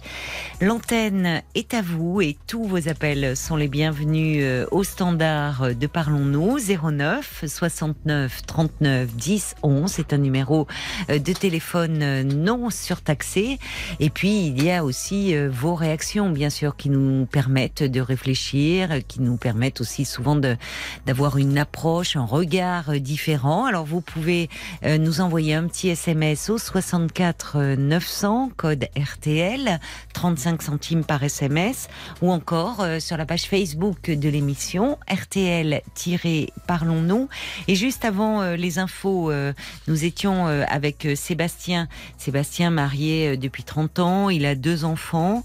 il disait que déjà quand il était plus jeune, il avait ce qu'il appelle une homosensibilité, mais il a rencontré sa femme, qu'il a aimée, ils ont construit leur vie euh, euh, bah, pendant pendant 30 ans, et là, il sentait qu'à nouveau, euh, il il était, il avait un besoin de, de, de rencontres. Il est allé dans des lieux de rencontres pour hommes gays, et il a eu un vrai coup de cœur pour quelqu'un depuis depuis deux ans et demi. Il est entre sa femme et, et son amant. Et évidemment, c'est compliqué. Voilà, c'était pour resituer un peu pour ceux qui nous rejoindraient, puisqu'il y a des réactions qui sont arrivées, Paul. La mouette d'Annecy qui euh, écrit Vous avez parlé de l'importance de la religion. Pour vous, dans quelle mesure cela n'est-il pas un frein à prendre une décision pour vous engager avec cet homme rencontré? Oui, la question se pose effectivement. Et puis il y a Françoise qui a, a envoyé un mail à parlons-nous.rtl.fr parce que vous pouvez aussi le faire euh, si vous n'avez pas de compte Facebook, par oui, exemple. Oui. Euh, Françoise, elle pense que pour une femme, c'est plus facile d'accepter que votre mari vous quitte pour un autre homme que pour une autre femme. On peut accepter que son choix soit l'homosexualité. Est-ce vraiment trompé que de suivre sa voie finalement? Alors ça c'est, enfin ça c'est une autre question. C'est vrai que on entend dire des femmes qui disent finalement je préférais que ça soit avec apprendre que je suis trompée avec avec un homme qu'avec une autre femme, il y a moins de rivalité.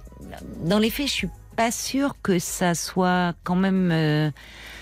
Euh, simple à accepter parce que ça peut remettre en question euh, beaucoup de choses dans le couple. Mais le mieux, ça serait de vous entendre hein, sur ce sujet parce que je pense euh, autant de, couples, autant de réalités bien sûr différentes. Peut-être euh, Sébastien nous disait évoquer aussi le, point de vue de, son épouse et le, point de vue des épouses et il avait conscience de, de lui faire du mal, de, de la blesser.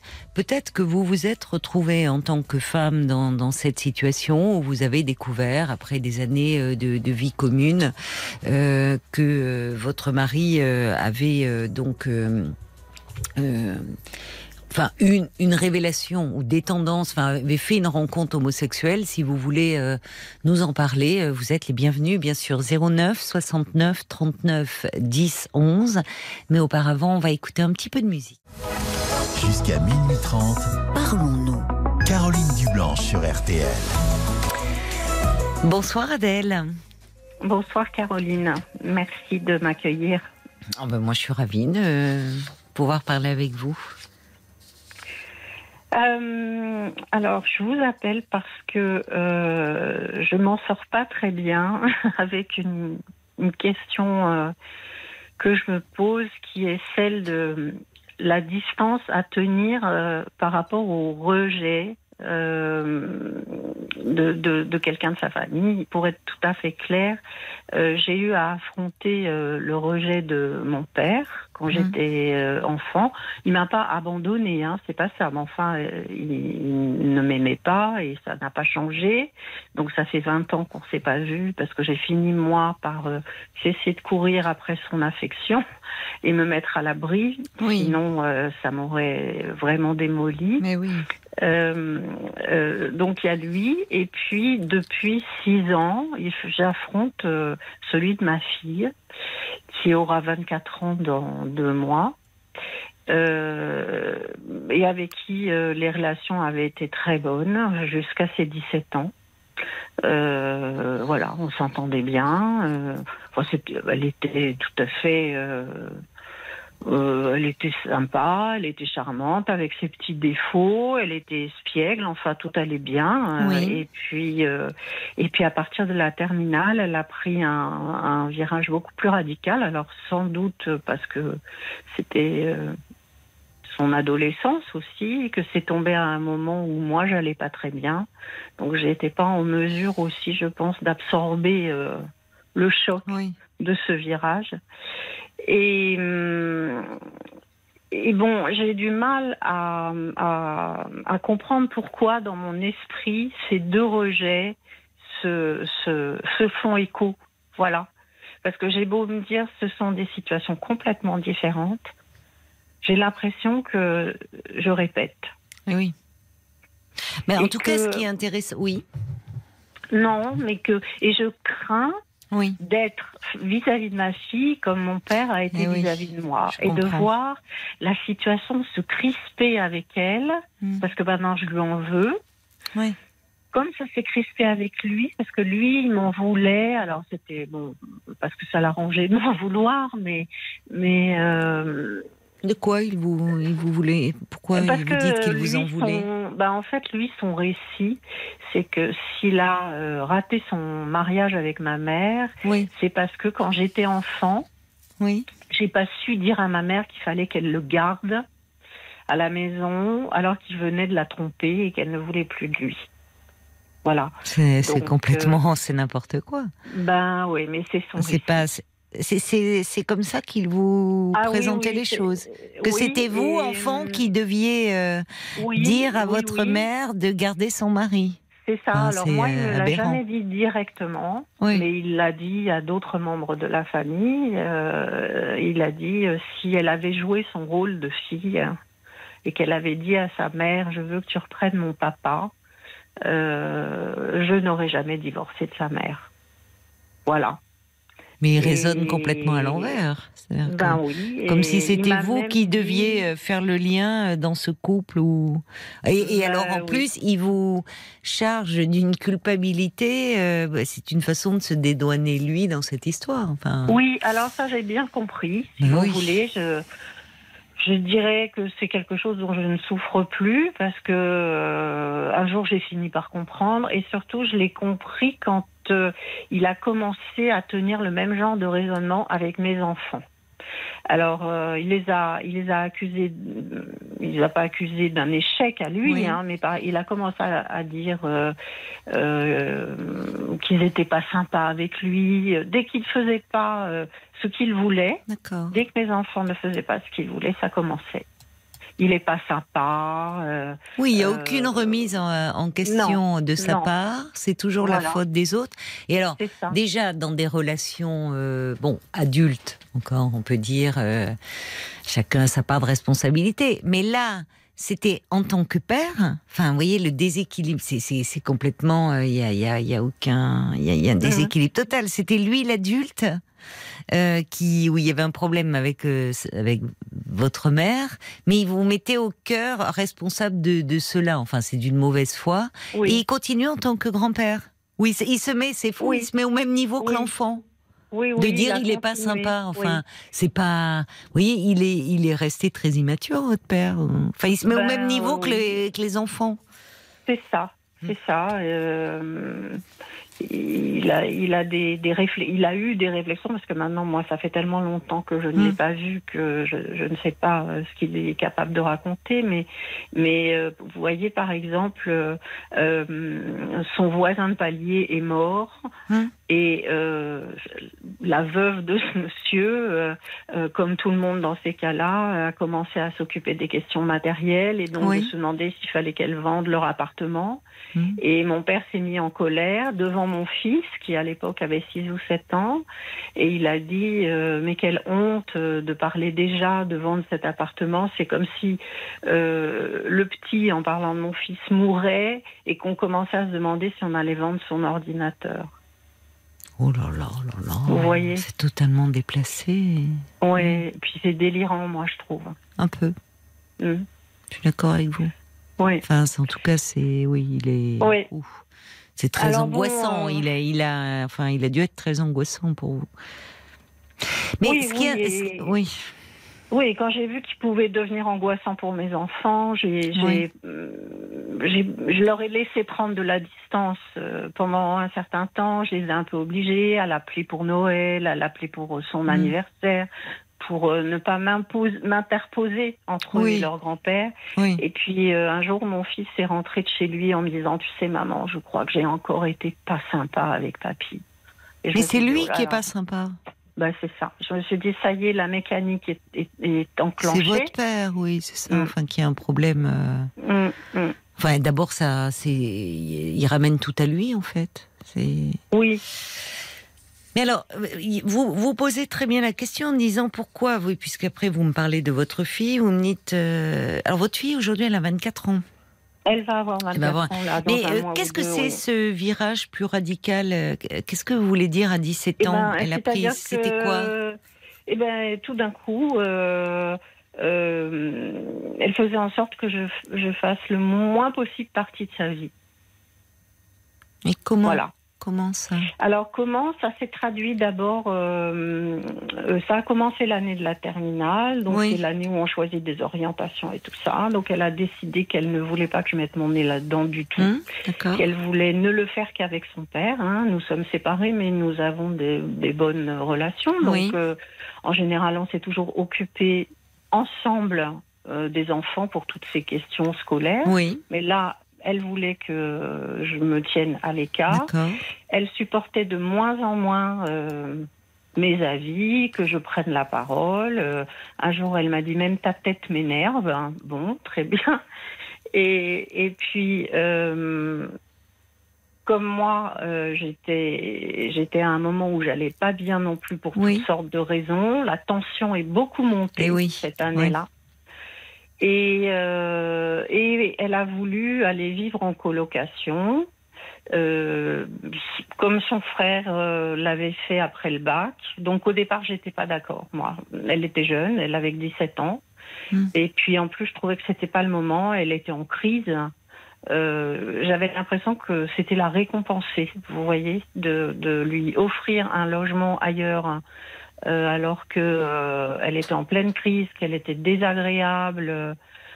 Bon, et puis euh, j'en ai discuté avec son père et Oui. je me suis dit bon peut-être que finalement euh, justement si elle vit ailleurs ça va ça oui, va apaiser votre relation, oui. Voilà. Et ça a été tout le contraire. Euh, Tout d'un coup, une anguille. hein. Il n'y a plus moyen ni de, lui- ni de l'entendre au téléphone, ni de la voir. Rien. Rien. Sans qu'elle s'en explique. Ouais, ça fait sept ans maintenant, Bah quasiment. Oui. Alors, euh, de temps Parce que qu'il y ait une crise au moment, bon, hum, euh, à un moment, euh, enfin, à l'adolescence, euh, la- la- il peut y avoir la- des rapports plus tendus, plus conflictuels avec la Oui. mère, enfin, hum, parce que parce que c'est presque une étape nécessaire pour se distancier de la mère, pour que pour advenir à soi-même au fond. C'est mais euh, là, c'est c'est ce qui est curieux, c'est que ça s'installe dans le temps. Enfin, ben, euh, c'est ça, oui. parce Et, que c'est c'est euh, long. Vous me dites, elle va avoir 24 ans. Enfin, elle n'est Ah pas, oui, elle est pas en crise depuis 7 ans euh, aussi. Et puis, euh, en fait, depuis deux ans, je l'ai croisée un quart d'heure et par hasard dans un café. Oui, mais ça va pas en du tout deux ça. Ben non, ça Bah va non, pas. ça mais il n'y a, pas. a moyen de. Mais qui, euh, par exemple, donc là, elle est en colocation? Oui. Oui, oui, elle Mais fait qui, des qui études, paie euh, alors le, Qui Ah participe? ben maintenant, elle est payée. Parce qu'en fait, elle, est, elle fait une thèse dans un, à l'INSERM et donc elle a un salaire. Mm. Ouais, elle est brillante, elle, Mais jusqu'à jusqu'à l'année dernière, euh, ben, nous payons, son Oui. père et moi. Et avec son père, comment est-elle?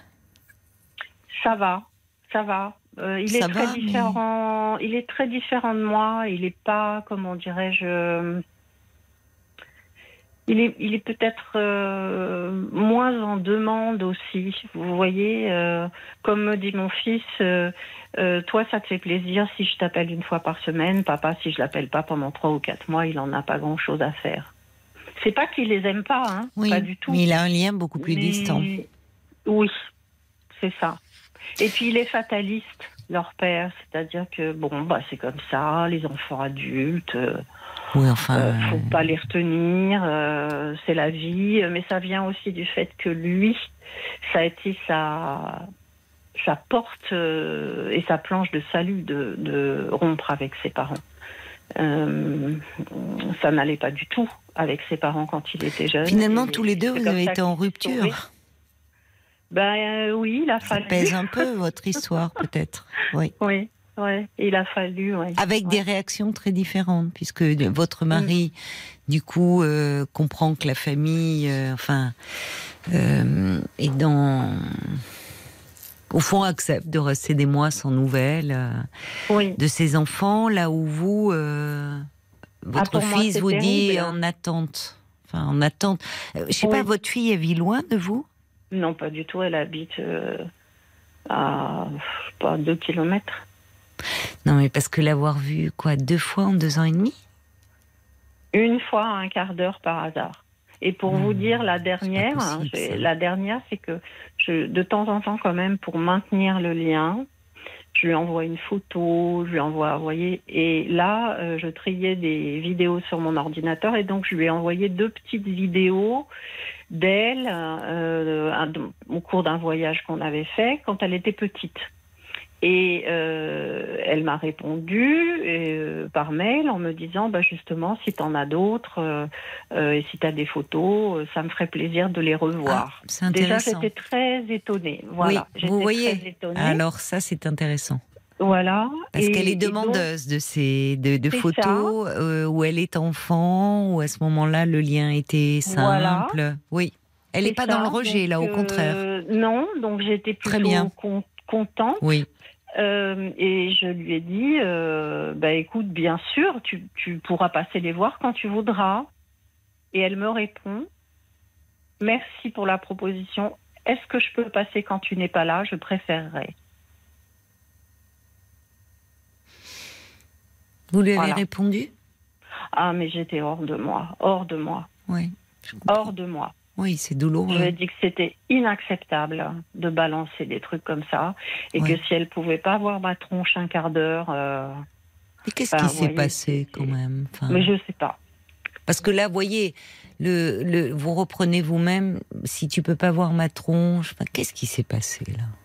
J'en sais rien. et puis, euh, elle dit des choses positives sur moi à son père. Elle lui dit, alors c'est aussi une manière de le, comment dirais-je, de lui mettre, euh, de mettre une pierre dans son jardin à lui. Hein. Euh, je ne me fais pas d'illusions, mais elle lui dit, c'est lui qui m'en a parlé. Elle lui a dit euh, si j'ai ma liberté de penser, c'est grâce à maman.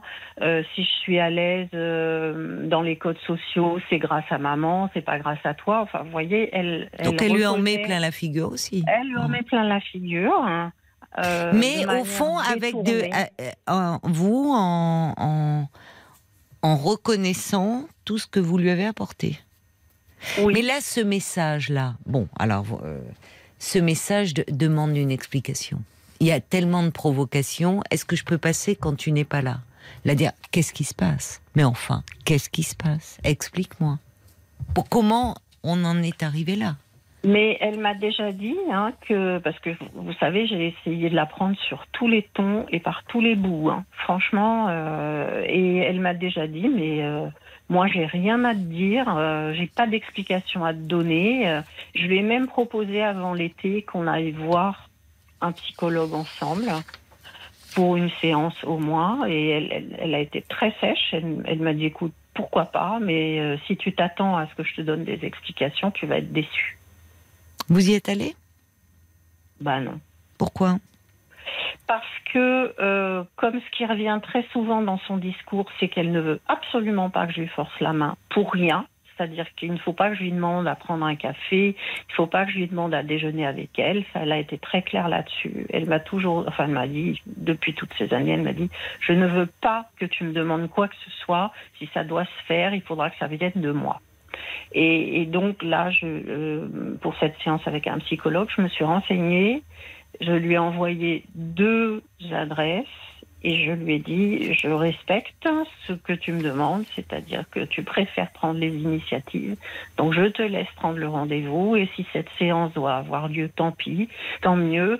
Et euh, et, euh, et, bon là, elle, elle m'a dit euh, je te préviens, euh, moi je paierai pas. Euh, et puis si tu te comportes comme ci comme ça, je me lèverai et, et je m'en irai. Enfin tout ça était sur la défensive. Euh. Oui, elle est très sur la défensive. Voilà. Donc. Euh, Allez-y pour vous. Avec elle, vous voulez dire? Non, pour vous. Ah oui, mais moi j'ai été accompagnée très longtemps, donc euh, j'ai beaucoup parlé d'elle. Vous voyez Pourquoi vous parliez d'elle? À cause de ça. Et puis au bout d'un moment, je me suis dit, je tourne en rond. Euh, ça n'arrange rien. Et en fait. Non, mais là, euh, il y, a des choses. Enfin, il y a des choses qui, qui nous échappent parce que y a votre fils semble réagir de façon épidermique. Euh, à tout, tout ce qu'elle vit de votre part, toute intervention de votre part, elle le vit comme une intrusion, semble-t-il. Comme si vous alliez décider pour elle, tu ne m'imposeras rien. Alors, euh, je, je, ne, je ne sais pas, est-ce que dans. Du fait de votre histoire, vous, de rejet avec ce père, est-ce qu'il y a eu, euh, même inconsciemment chez vous, un besoin de, de réparer euh, On pourrait tout à fait comprendre à travers, euh, avec, dans la relation avec vos enfants et, et, et justement d'être très proche, d'établir une très grande proximité, d'être avec. Justement pour ne pas répéter? Alors, euh, oui, ce qui est sûr, c'est que euh, compte tenu de, de ce qu'avait été euh, le couple de mes parents, et notamment le couple parental, mais conjugal aussi, ça, ça, a été assez violent. Hein, le, enfin, ils se sont pas tapés dessus, mais, mais il s'est passé des choses quand même assez violentes quand j'étais quand j'étais enfant. Euh, tout ça a été très instable pendant mon adolescence aussi. Et euh, la violence était entre eux? Oui, mais enfin entre eux et à l'extérieur. En fait, ce qui s'est passé, donc, c'est que euh, mon père, quand j'avais 6 ans, a eu un très grave accident de voiture. Et euh, ma mère euh, a appris qu'il n'était pas seul dans cette voiture hmm. et qu'en fait, il avait une liaison. Voilà, c'est à cette occasion qu'elle l'a appris. Après, il est revenu à la maison pour être soigné euh, pendant un an. Et ensuite, une fois qu'il a été debout, il a renoué avec euh, sa maîtresse.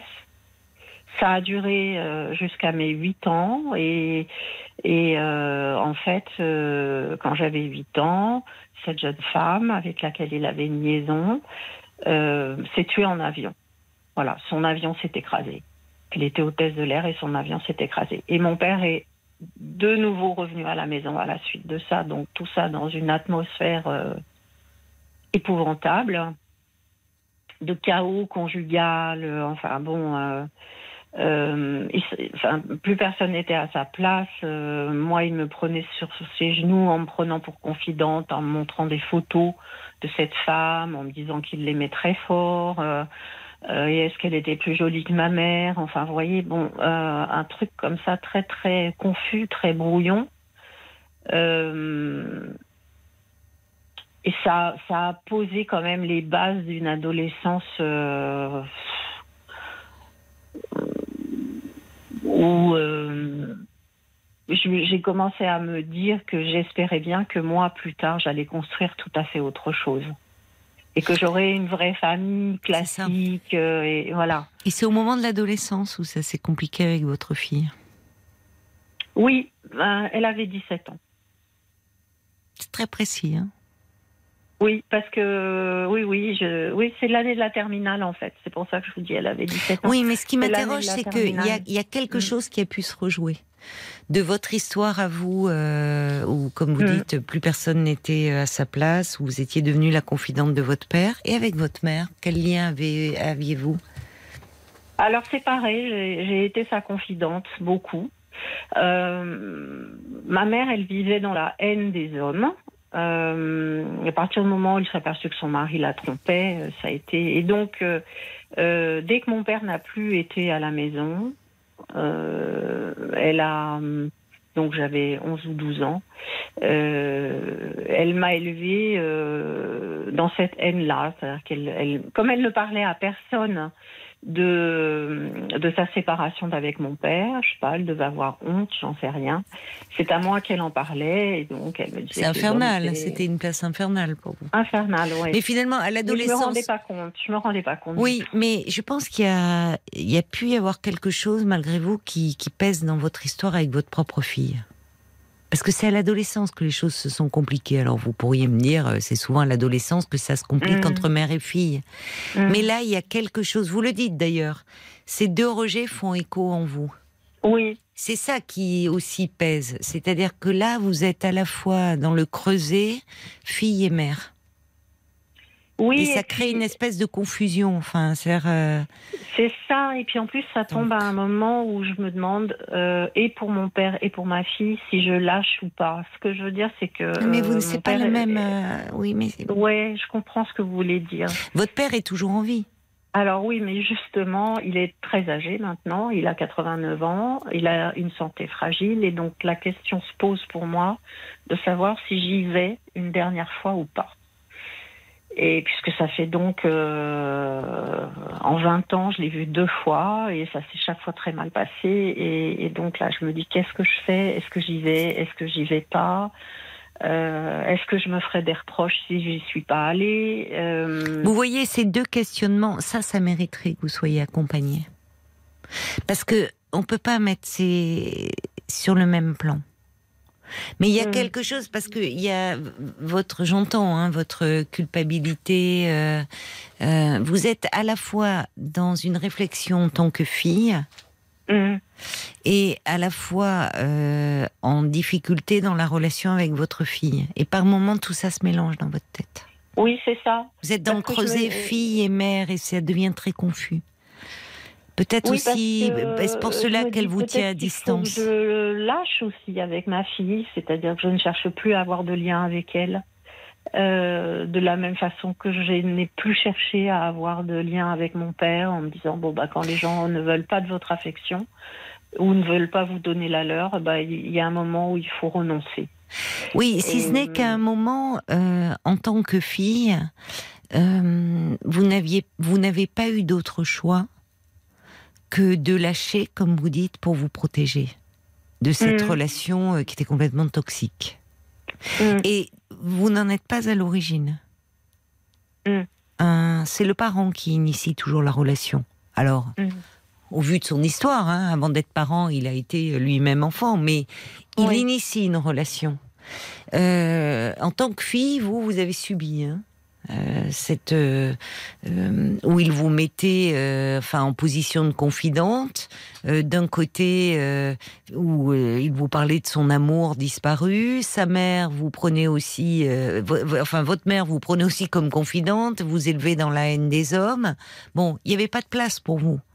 Et moi, j'entends dans cet effacement. Euh, je ne pense pas que ça soit la bonne chose, cet effacement dont vous me parlez, quand vous dites faut lâcher. Parce que d'abord, dans la relation avec votre fille, vous êtes la mère. Mm. Et euh, vous vous protégeriez de quoi? De son refus, de son indifférence, Ben, ce qu'elle elle peut de- vivre, ce qu'elle pourrait vivre comme un abandon. Vous êtes la mère là, vous n'êtes plus la fille. Et en fait, je me dis, il faut que je me protège maintenant de, de, de cette dureté dont elle fait preuve. Vous voyez, moi, quand elle me dit, Je est-ce que je comprends. passer à un moment Mais cette là? dureté, elle a un sens. préfère, Ça, hein. ça interroge. C'est-à-dire que le- vous avez répondu, bon, sur le coup de la colère, tu veux plus voir ma tronche. Qui parle là? Enfin, vous voyez, là, c'est plus une mère qui parle. Il y a, je ne pense pas que ça soit la bonne chose d'être dans l'effacement. Il faut au contraire Mm. que vous retrouviez votre place. Et pour retrouver votre place, je crois qu'il y a des choses encore à, régler du côté de votre histoire de fille. Et en ce moment euh, charnière, ou qui est un moment euh, euh, compliqué que beaucoup de, parents, enfin de femmes traversent, où euh, il y a les parents âgés qui sont dans un accompagnement parfois de fin de vie, et des adolescents, des jeunes adultes qui peuvent être dans l'opposition. Mais tout ça n'est pas à mettre sur le même plan.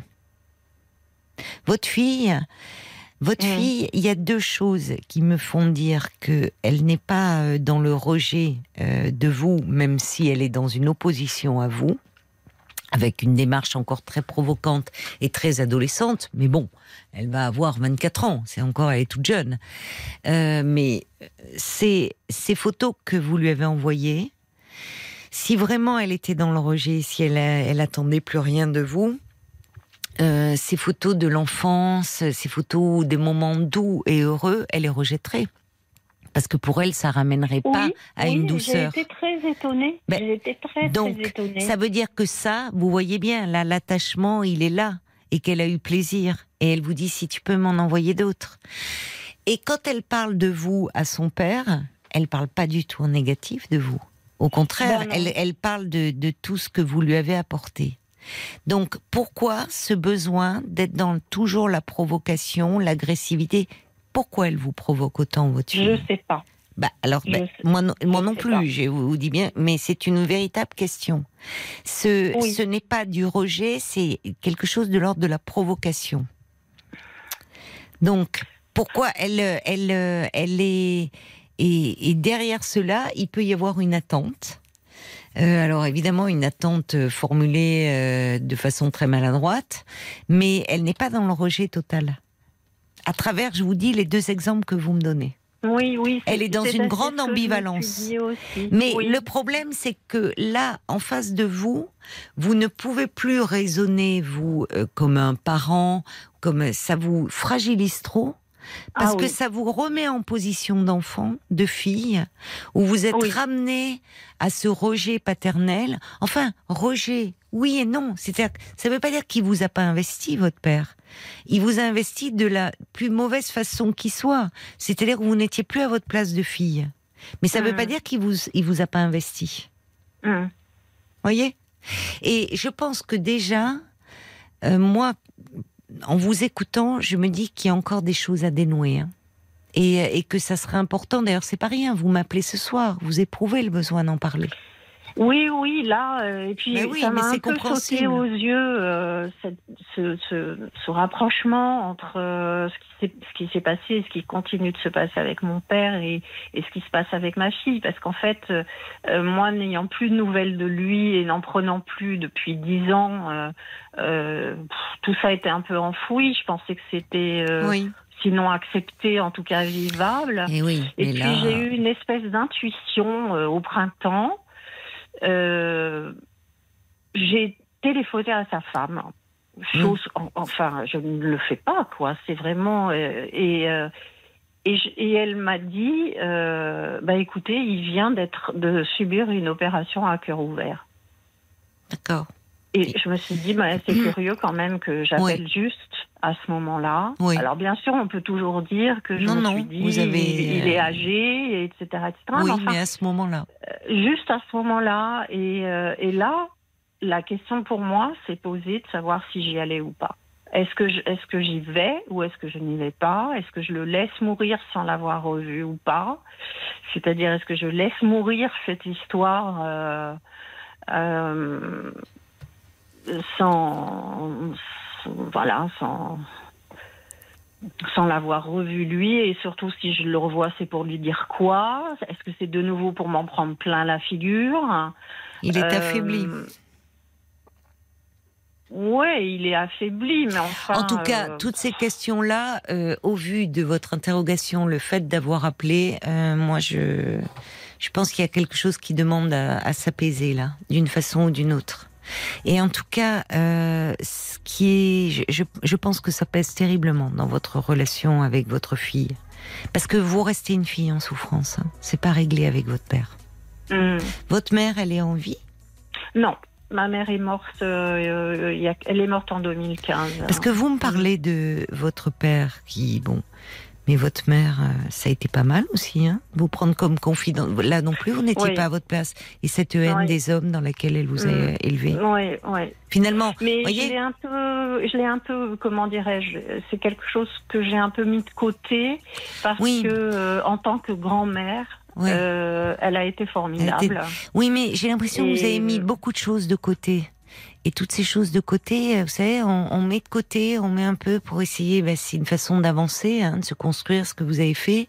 Puis à un Mm. moment, il y a des choses, elles vous reviennent à la figure et pas à n'importe quel moment.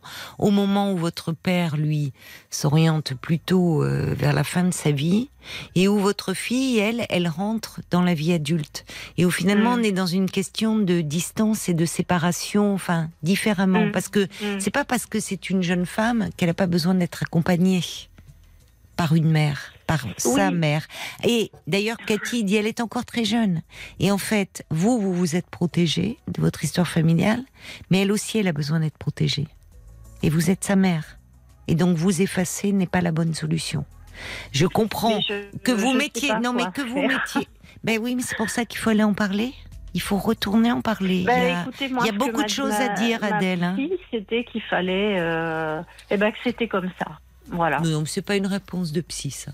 Non, que non, c'était comme non, non, ça, c'est pas une qu'il y de avait des, qu'il y Non. avait des enfants qui avaient besoin Non. de cette séquence euh, où ils se, ils s'éloignent des parents et que ça oui, pouvait même ça durer fait toute une ans. vie. Non, et- non, non, c'est Voilà. pas une réponse. Non, Ben, c'est pas une réponse, Adèle, pas à cet âge-là.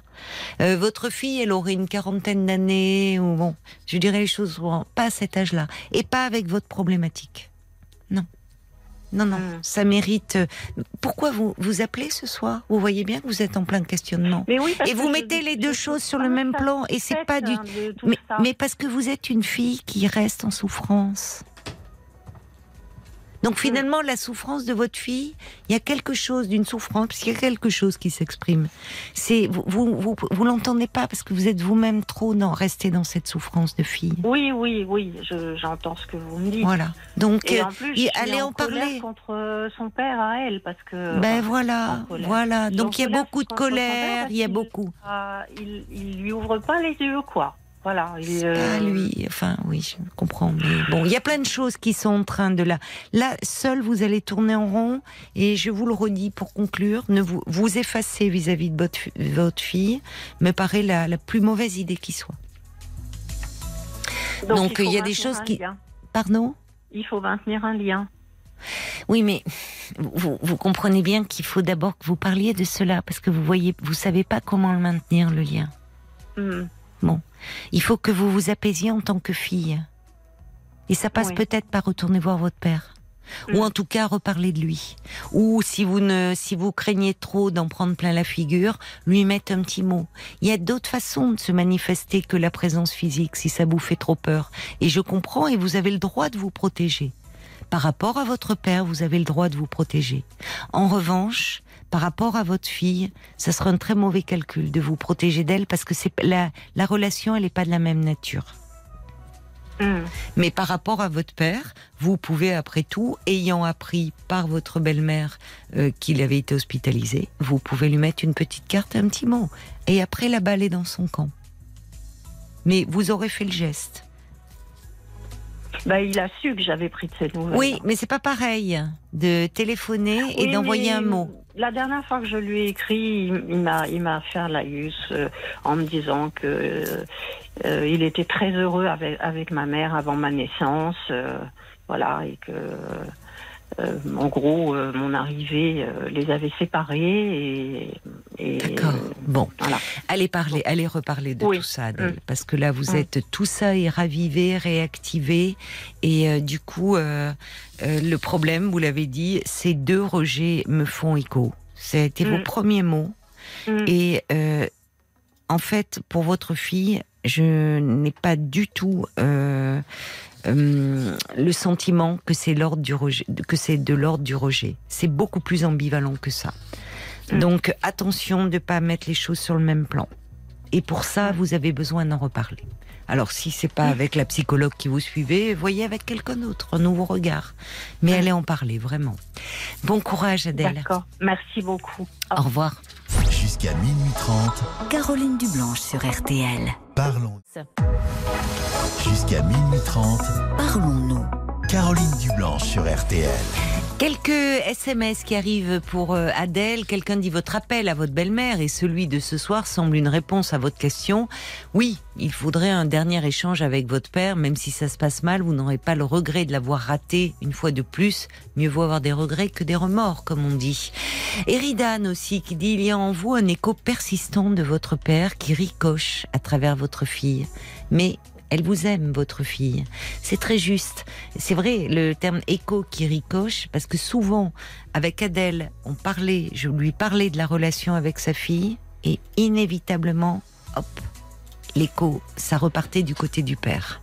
Et je pense qu'Adèle n'en avait même pas tout à fait confiance. On parlait de, la- de conscience, on parlait de la relation avec la fille, et hop, on revenait sur le père. C'est ce que dit Cathy, beaucoup de peur et même de panique chez vous, qu'il faudrait cerner plus clairement. Paul, euh, quelques réactions? Alors moi j'ai une réaction, alors c'est même plutôt un témoignage euh, à propos du, du témoignage de, de Sébastien tout à l'heure. Oui. Alors Euh, Sébastien, euh, qui après 30 ans de mariage euh, avait enfin une passion, enfin une c'était relation. une relation amoureuse avec un homme. Marie, elle écrit, alors c'est un, voilà, un petit témoignage écrit. Elle dit j'ai été trahi par le père de ma fille qui est homosexuel et très honnêtement, bah, c'est pas simple du tout quand on vous trompe avec le même sexe que vous. Vous passez par diverses phases. Par contre, avec l'autre sexe, la terre m'abandonne. Vous passez par euh, des phases complètement différentes. Vous avez l'impression que vous dégoûtez l'autre des femmes. Vous ne pouvez pas rivaliser. Vous n'avez pas du tout le même corps. Ce n'est pas euh, dans votre tête, vous ne vous Oui. posez pas la question qu'est-ce qu'elle a de plus que moi? C'est vraiment autre chose. Lorsque Oui, vous oui. refaites votre vie, vous êtes méfiante, bien entendu, mais là, c'est pire parce que vous vous méfiez des hommes et des femmes qui vous entourent. C'est plus fort que vous. Ça passe, bien sûr, euh, avec le temps, mais, mais c'est vrai que ça a été très très long pour moi et, pourtant, je suis une femme forte, euh, dit Marie. On voit bien à travers le, le témoignage de Marie, et je la remercie, qu'il n'y a pas de vérité universelle. Il y avait une autre auditrice qui disait pour elle, ça serait plus simple, entre guillemets, si elle découvrait que son mari l'a trompée avec un homme. On voit qu'il y a vraiment à chacun sa, sa vérité. Euh, on va accueillir... euh, bah, c'est Marie une, aussi. Ah, une autre Marie Oui. alors. D'accord. Bonsoir Marie. Oui, bonsoir Caroline. Bonsoir et bienvenue. Vous voulez revenir sur ce sujet, justement, le, sur le témoignage de Sébastien Vous aussi, je crois. Tout à fait. Alors, bon, mon but n'est pas de témoigner de mon histoire passée, qui a été très douloureuse, mais bon, c'était il y a une dizaine d'années. Oui. Mon but, c'était un petit peu de répondre à cette euh, question. Euh, Est-il finalement plus douloureux d'être trompé euh, par, enfin, avec un autre homme qu'avec une autre femme?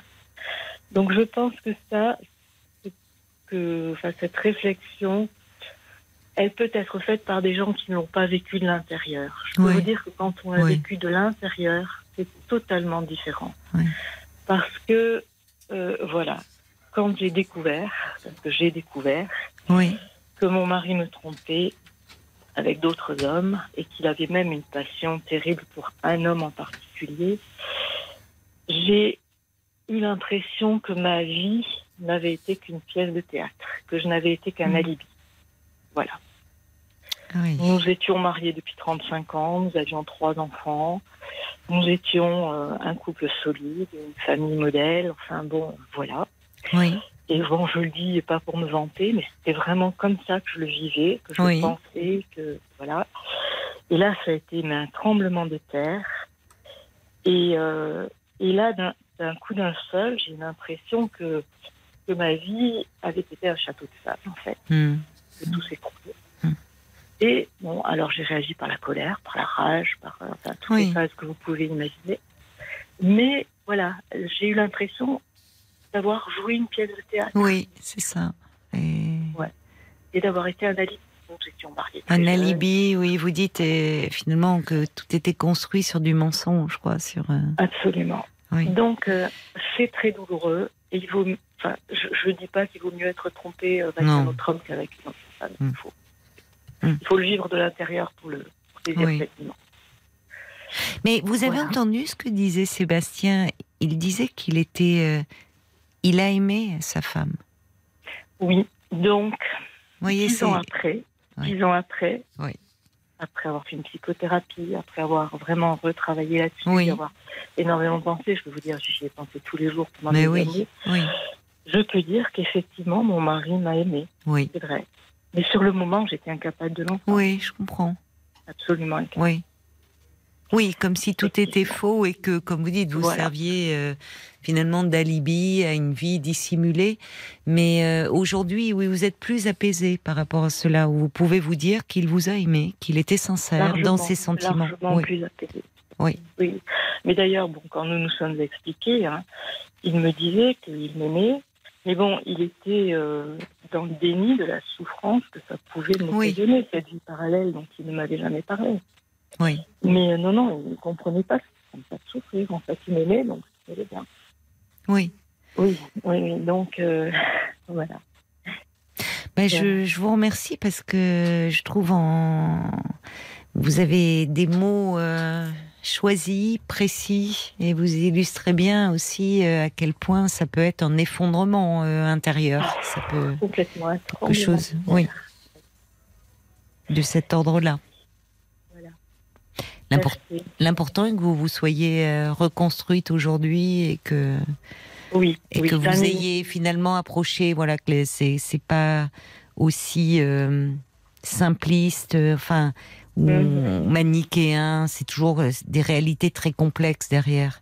Ce que disait cette auditrice à travers le message, à travers finalement comme un dégoût d'elle-même, comme si on entend tellement de choses. euh, euh, déplacées, bêtes, même des réactions, dire c'est peut-être sa femme qui l'aurait dégoûté. Enfin, vous voyez des choses comme ça quand elle Mhm. parlait ce dégoût du féminin.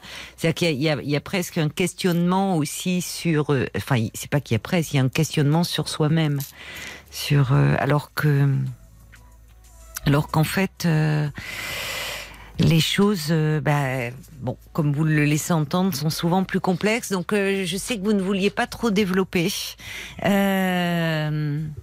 j'ai bien compris.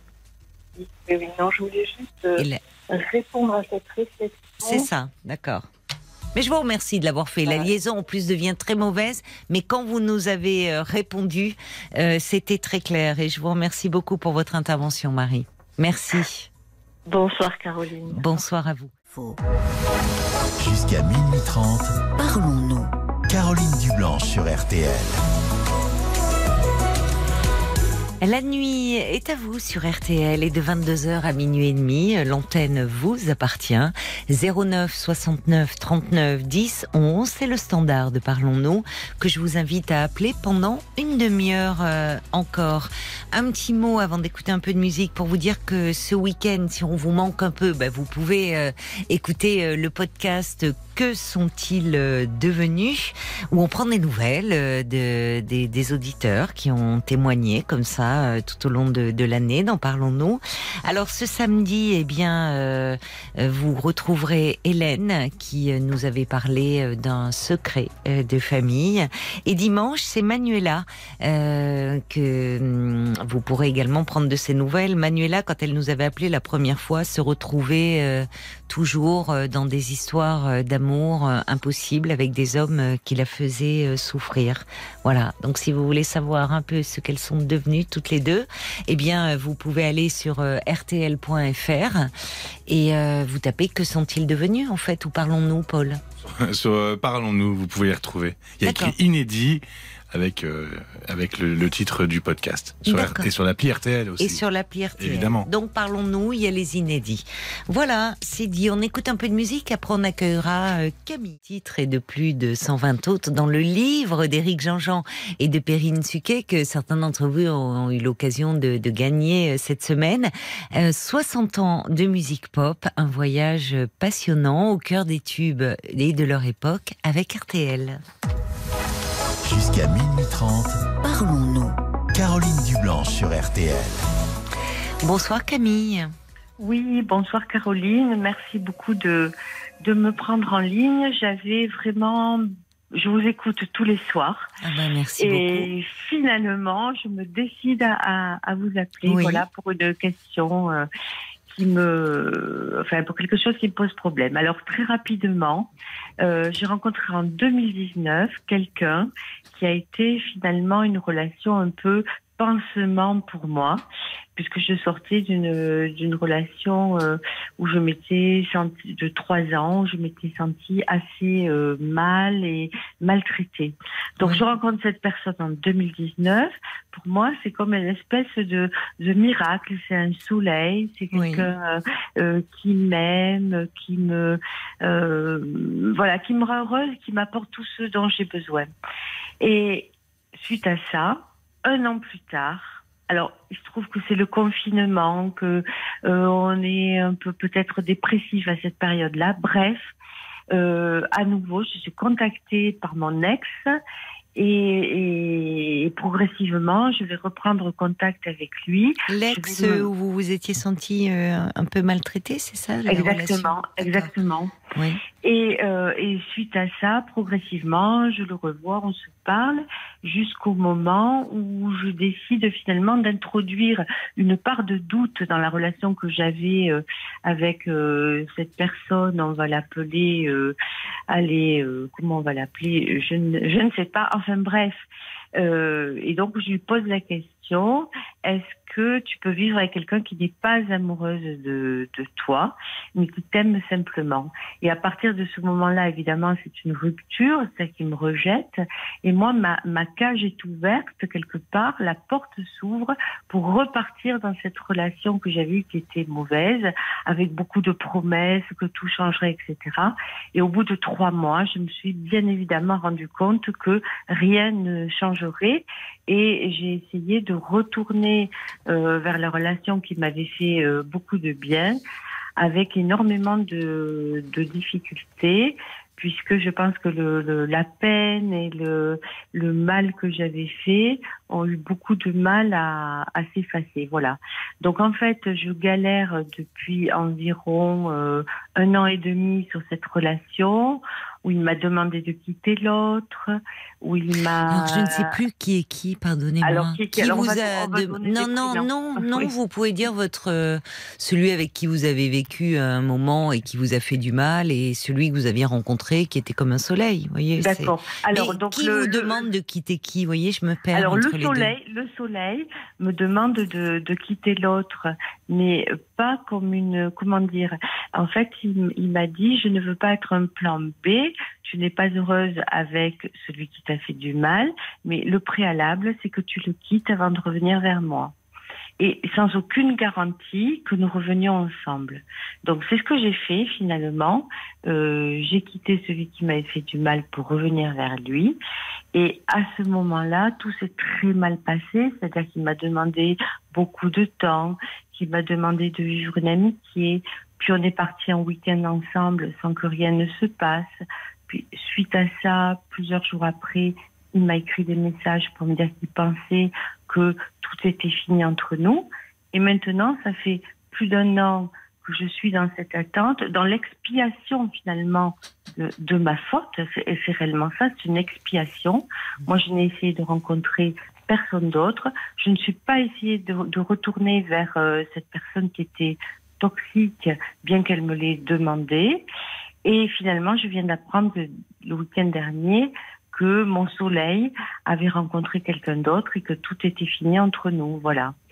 Donc j'avoue que j'ai j'ai beaucoup de peine, que j'ai l'impression de euh, d'avoir complètement mal géré euh, cette histoire.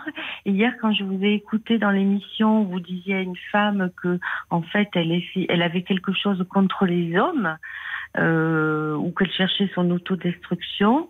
Euh, pas dit tout à fait comme ça. Oui. mais ça vous a parlé, vous. Oui, oui on va, on se, on s'enferme soi-même dans des situations. Euh, mais vous parlez de faute, vous parlez d'expier, c'est quand même très fort. Ah oui, bah, bah quelle est votre faute? Je suis d'origine italienne et moi, si vous voulez, la culture ah, oui. judéo-chrétienne. Oui, ça, ça compte. Euh, ma faute, c'est d'être retournée vers celui qui m'a fait du mal en laissant celui qui, m'aimait. Euh, alors peut-être. Est-ce que vous l'aimiez vous? Parce que à qui à qui avez-vous dit euh, Est-ce que tu peux accepter que je ne sois pas amoureuse de toi, mais je t'aime simplement? À qui euh, quand vous ah bah, parlez à, mon, soleil en fait. Mais parce que vous avez dit à un moment que vous aviez introduit le doute. Oui. Auprès de cet homme-là. Oui, auprès de cet homme-là. Pourquoi Pourquoi euh, Alors pourquoi? Parce que moi-même j'étais dans le doute. J'étais prise entre deux feux, si vous voulez, entre. Mais vous l'avez rencontré peu de temps après votre rupture, en fait. Ah oui, très peu de ça. temps. Vous étiez encore pas tout à fait euh, détaché de cet homme, même si vous avez fait du mal. Euh, vous restiez, on peut demeurer attaché, hein, malgré tout, même à quelqu'un qui, qui nous fait du mal. Hein, c'est possible. Et c'est ce que j'ai essayé de l'expliquer quand je suis revenue vers lui que j'avais besoin, que finalement j'avais eu besoin de clôturer cette histoire-là euh, pour continuer notre histoire. Mais euh, malheureusement, je crois qu'il ça a été un choc, euh, alors que j'avais essayé d'introduire le fait que j'avais un doute. Peut-être que j'aurais dû dire j'ai besoin d'un temps de m'éloigner de toi pour clôturer cette histoire. C'est ce que j'ai essayé de lui dire maladroitement.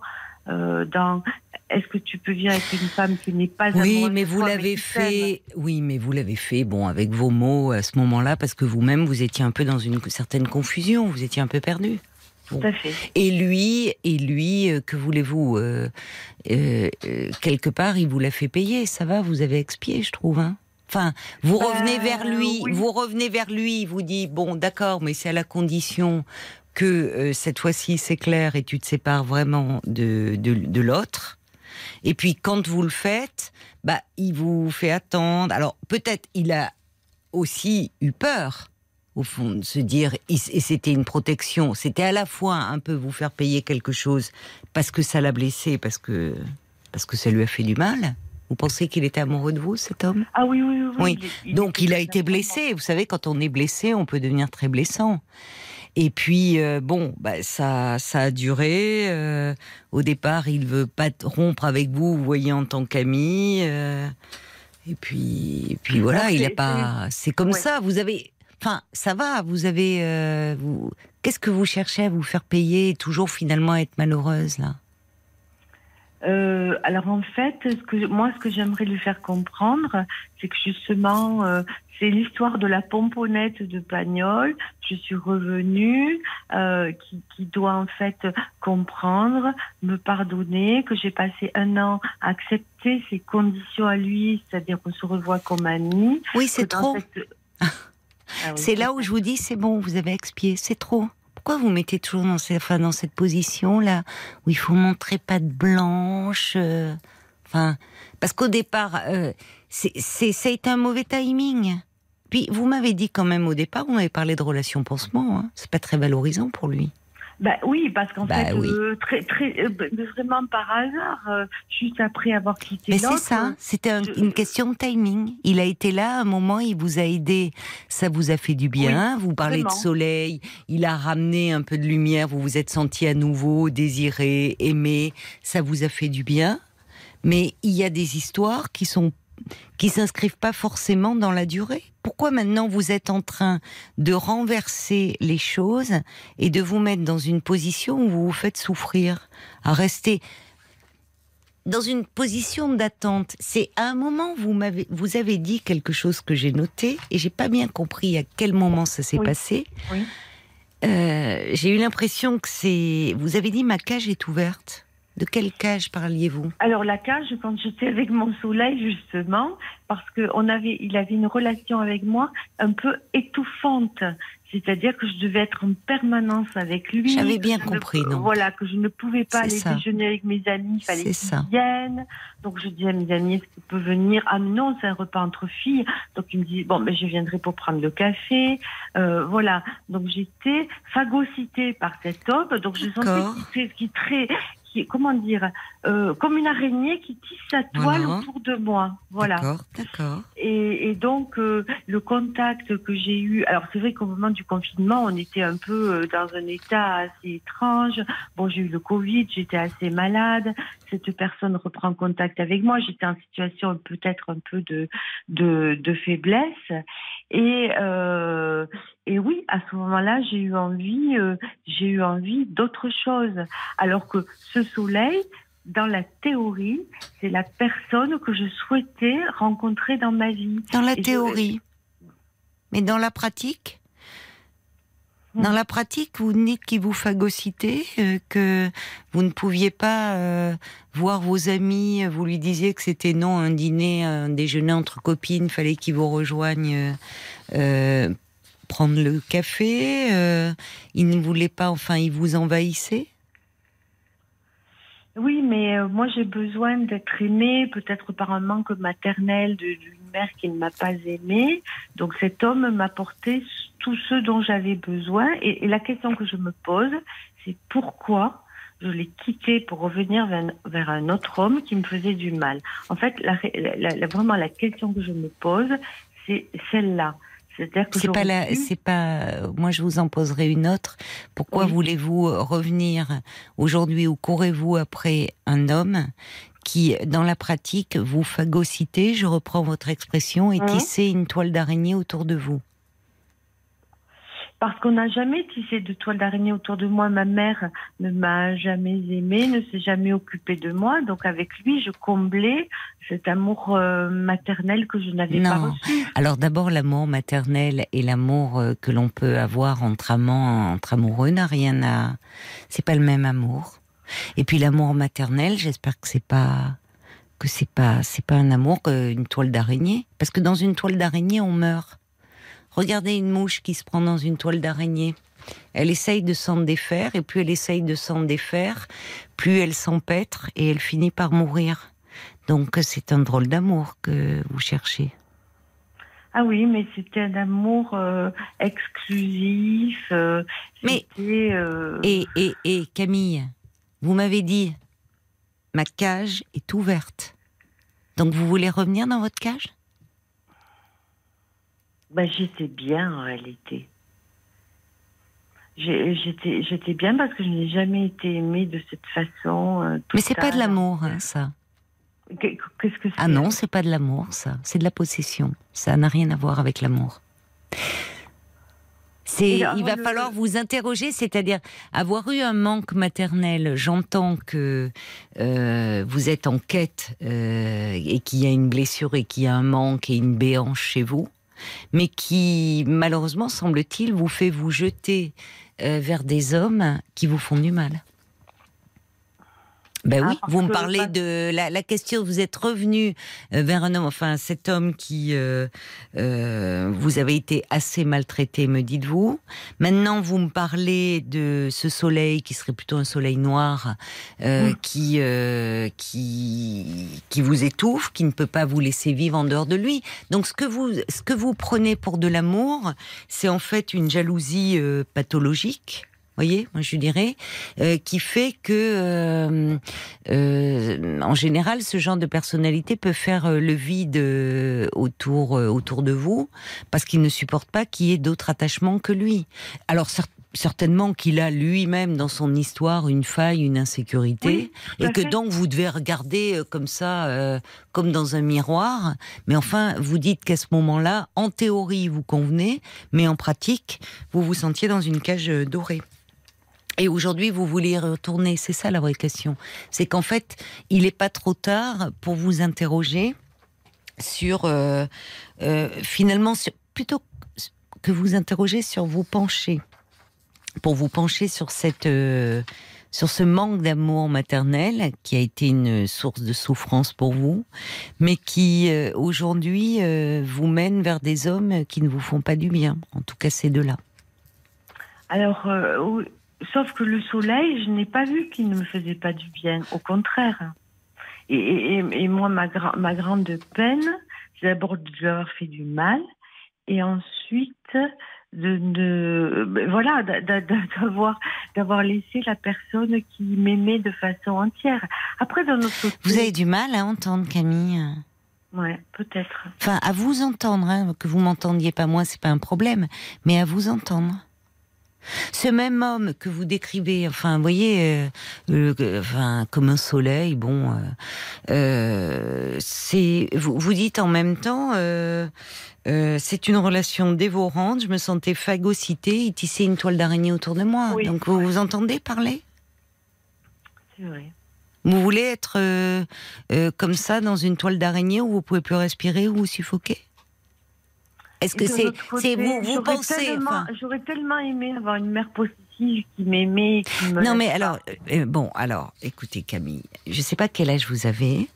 À 60 euh, ans. Bon, alors il n'est pas trop tard. On voit bien qu'un manque d'amour maternel, c'est malheureusement, c'est enfin, c'est une profonde blessure qui peut marquer toute une vie.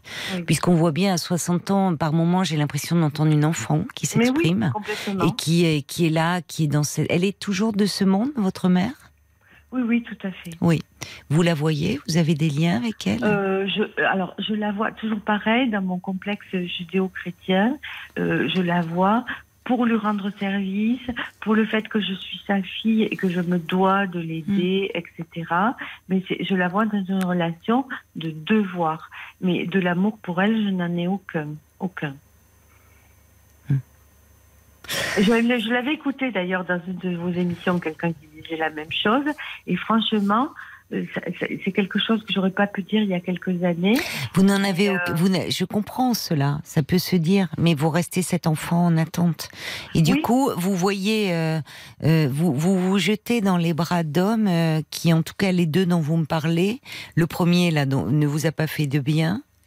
Et mhm. le deuxième, euh, encore une fois, ce que vous prenez pour de l'amour est en fait de la possession et reflète une insécurité massive, quoi. C'est-à-dire que euh, aimer quelqu'un, c'est aussi le laisser vivre. Donc vous pensez que de sa part, il y avait une insécurité? Ne vous raccrochez pas à tout. Peu importe, je connais pas cet homme, je vous entends vous. Donc vous, je vous entends vous aujourd'hui, finalement, être malheureuse et toujours dans l'expiation et toujours dans la culpabilité de dire oh, mon Dieu, je suis passée à côté d'un si bel amour et je suis responsable de tout ça. Non, vous n'êtes responsable de rien, mais moi j'entends une souffrance bien plus ancienne bien plus ancienne, qui est celle de euh, la petite fille que vous avez été, qui ne comprend pas pourquoi sa mère l'a rejeté, pourquoi sa mère n'a pas pu l'aimer. et malheureusement, pour avoir suivi euh, des enfants en thérapie, des adolescents en thérapie et par la suite des adultes, je peux vous dire que des enfants et même des, des adultes se sentent responsables, comme si c'est parce qu'il y avait quelque chose en eux qui faisait qu'ils ne pouvaient pas être aimés. Ah mais ça je l'ai fait, j'ai été première de la classe, j'ai fait tous les sports qu'elle avait voulu que je fasse, même s'il me plaisait pas. J'ai fait dix ans de conservatoire pour jouer d'un instrument dont je ne voulais pas jouer, pour lui plaire. Mais malgré tout ça, elle ne m'a jamais aimée. Alors, ce qui serait bien que vous fassiez maintenant, Camille, c'est euh, de, de voir quelqu'un pour parler de cela. Alors, c'est ce que je fais déjà depuis plus d'un an. Donc au départ, je suis allée voir un thérapeute de couple parce que justement, quand j'étais pris entre les deux, je ne savais plus quoi faire. Donc euh, bon, je le vois une, fois toutes les toutes les deux semaines. Alors pour l'instant, on a on a déjà abordé le problème de ma mère, mais bon, on aborde surtout les, problèmes des deux, le toxique et le soleil. Euh, mais oui, j'ai je euh, j'essaye, même si je sais qu'à 60 ans, c'est peut-être trop tard, quoi. Non, il n'est pas trop tard. Non, non, il n'est pas trop tard, Camille, pour que vous alliez mieux. Et vous savez, dans ces, dans ces images, c'est euh, finalement de votre mère dont vous parlez. Ce soleil dont vous auriez tant aimé euh, vous approcher. Mais lorsque vous en approchiez trop près, c'était brûlant pour vous. Et toxique. C'est, il y a beaucoup de choses à explorer encore sur cette image, sur ces images de mère que vous avez en vous et qui vous font rechercher euh, un amour inconditionnel mhm. et qui vous font euh, et qui et, qui font que vous faites des choix qui vous font souffrir. Et en tout cas là, cette course est perdue après cet homme qui, euh, bon, ne, d'après ce que vous me dites, euh, ne vous ne vous rendrait pas heureuse. Et le peu de temps où vous avez été ensemble, déjà vous étouffiez. Ça me fait penser d'ailleurs avec cette image d'araignée. Euh, il y a, a l'artiste Louise Bourgeois qui peignait, qui peignait, qui sculptait des immenses araignées. c'est à voir ces œuvres. et justement, elle, elle expliquait qu'il y avait un rapport à sa mère il y avait quelque chose autour euh, de, de la mer. Ah, Donc euh, votre votre image de l'araignée. Est... Mais moi j'aurais bien aimé que ma mère me mette dans une toile d'araignée, sauf qu'elle n'en a jamais tissé aucune, elle ne s'est jamais intéressée. À Alors vous voyez, c'est ça aussi travailler avec votre psy hein, là-dessus. Parce que euh, ce qui est associé normalement autour de la mer, c'est une espèce de bulle protectrice, d'un ah cocon, d'un nid douillet. Mais une toile d'araignée, dites-moi, une araignée, ça dévore, ça dévore une araignée. Oui, mais est-ce qu'on peut s'en sortir de ça, du manque d'amour maternel, du manque je vous le dis, de, de, la personne, la personne primordiale qui doit vous aimer bah, inconditionnellement. Alors Camille, Camille, c'est une blessure profonde euh, et je peux vous dire que l'on peut s'en sortir et je vais même vous dire que beaucoup de psys sont devenus psys parce qu'ils ont eu ce manque. Donc euh, oui, on peut s'en sortir. Et un an, c'est court comme travail. Donc euh, donnez-vous les moyens d'aller mieux et parlez-en. Et attention, n'allez pas vous jeter et courir après cet homme qui lui aussi est prêt à vous dévorer. Donc faites attention euh, à vous. D'accord. Voilà. on va se quitter puisque on arrive à, minuit et demi. Prenez soin de vous, Camille. Merci beaucoup pour votre appel. ravie de vous avoir Mais moi aussi. Merci beaucoup, Caroline. Au revoir.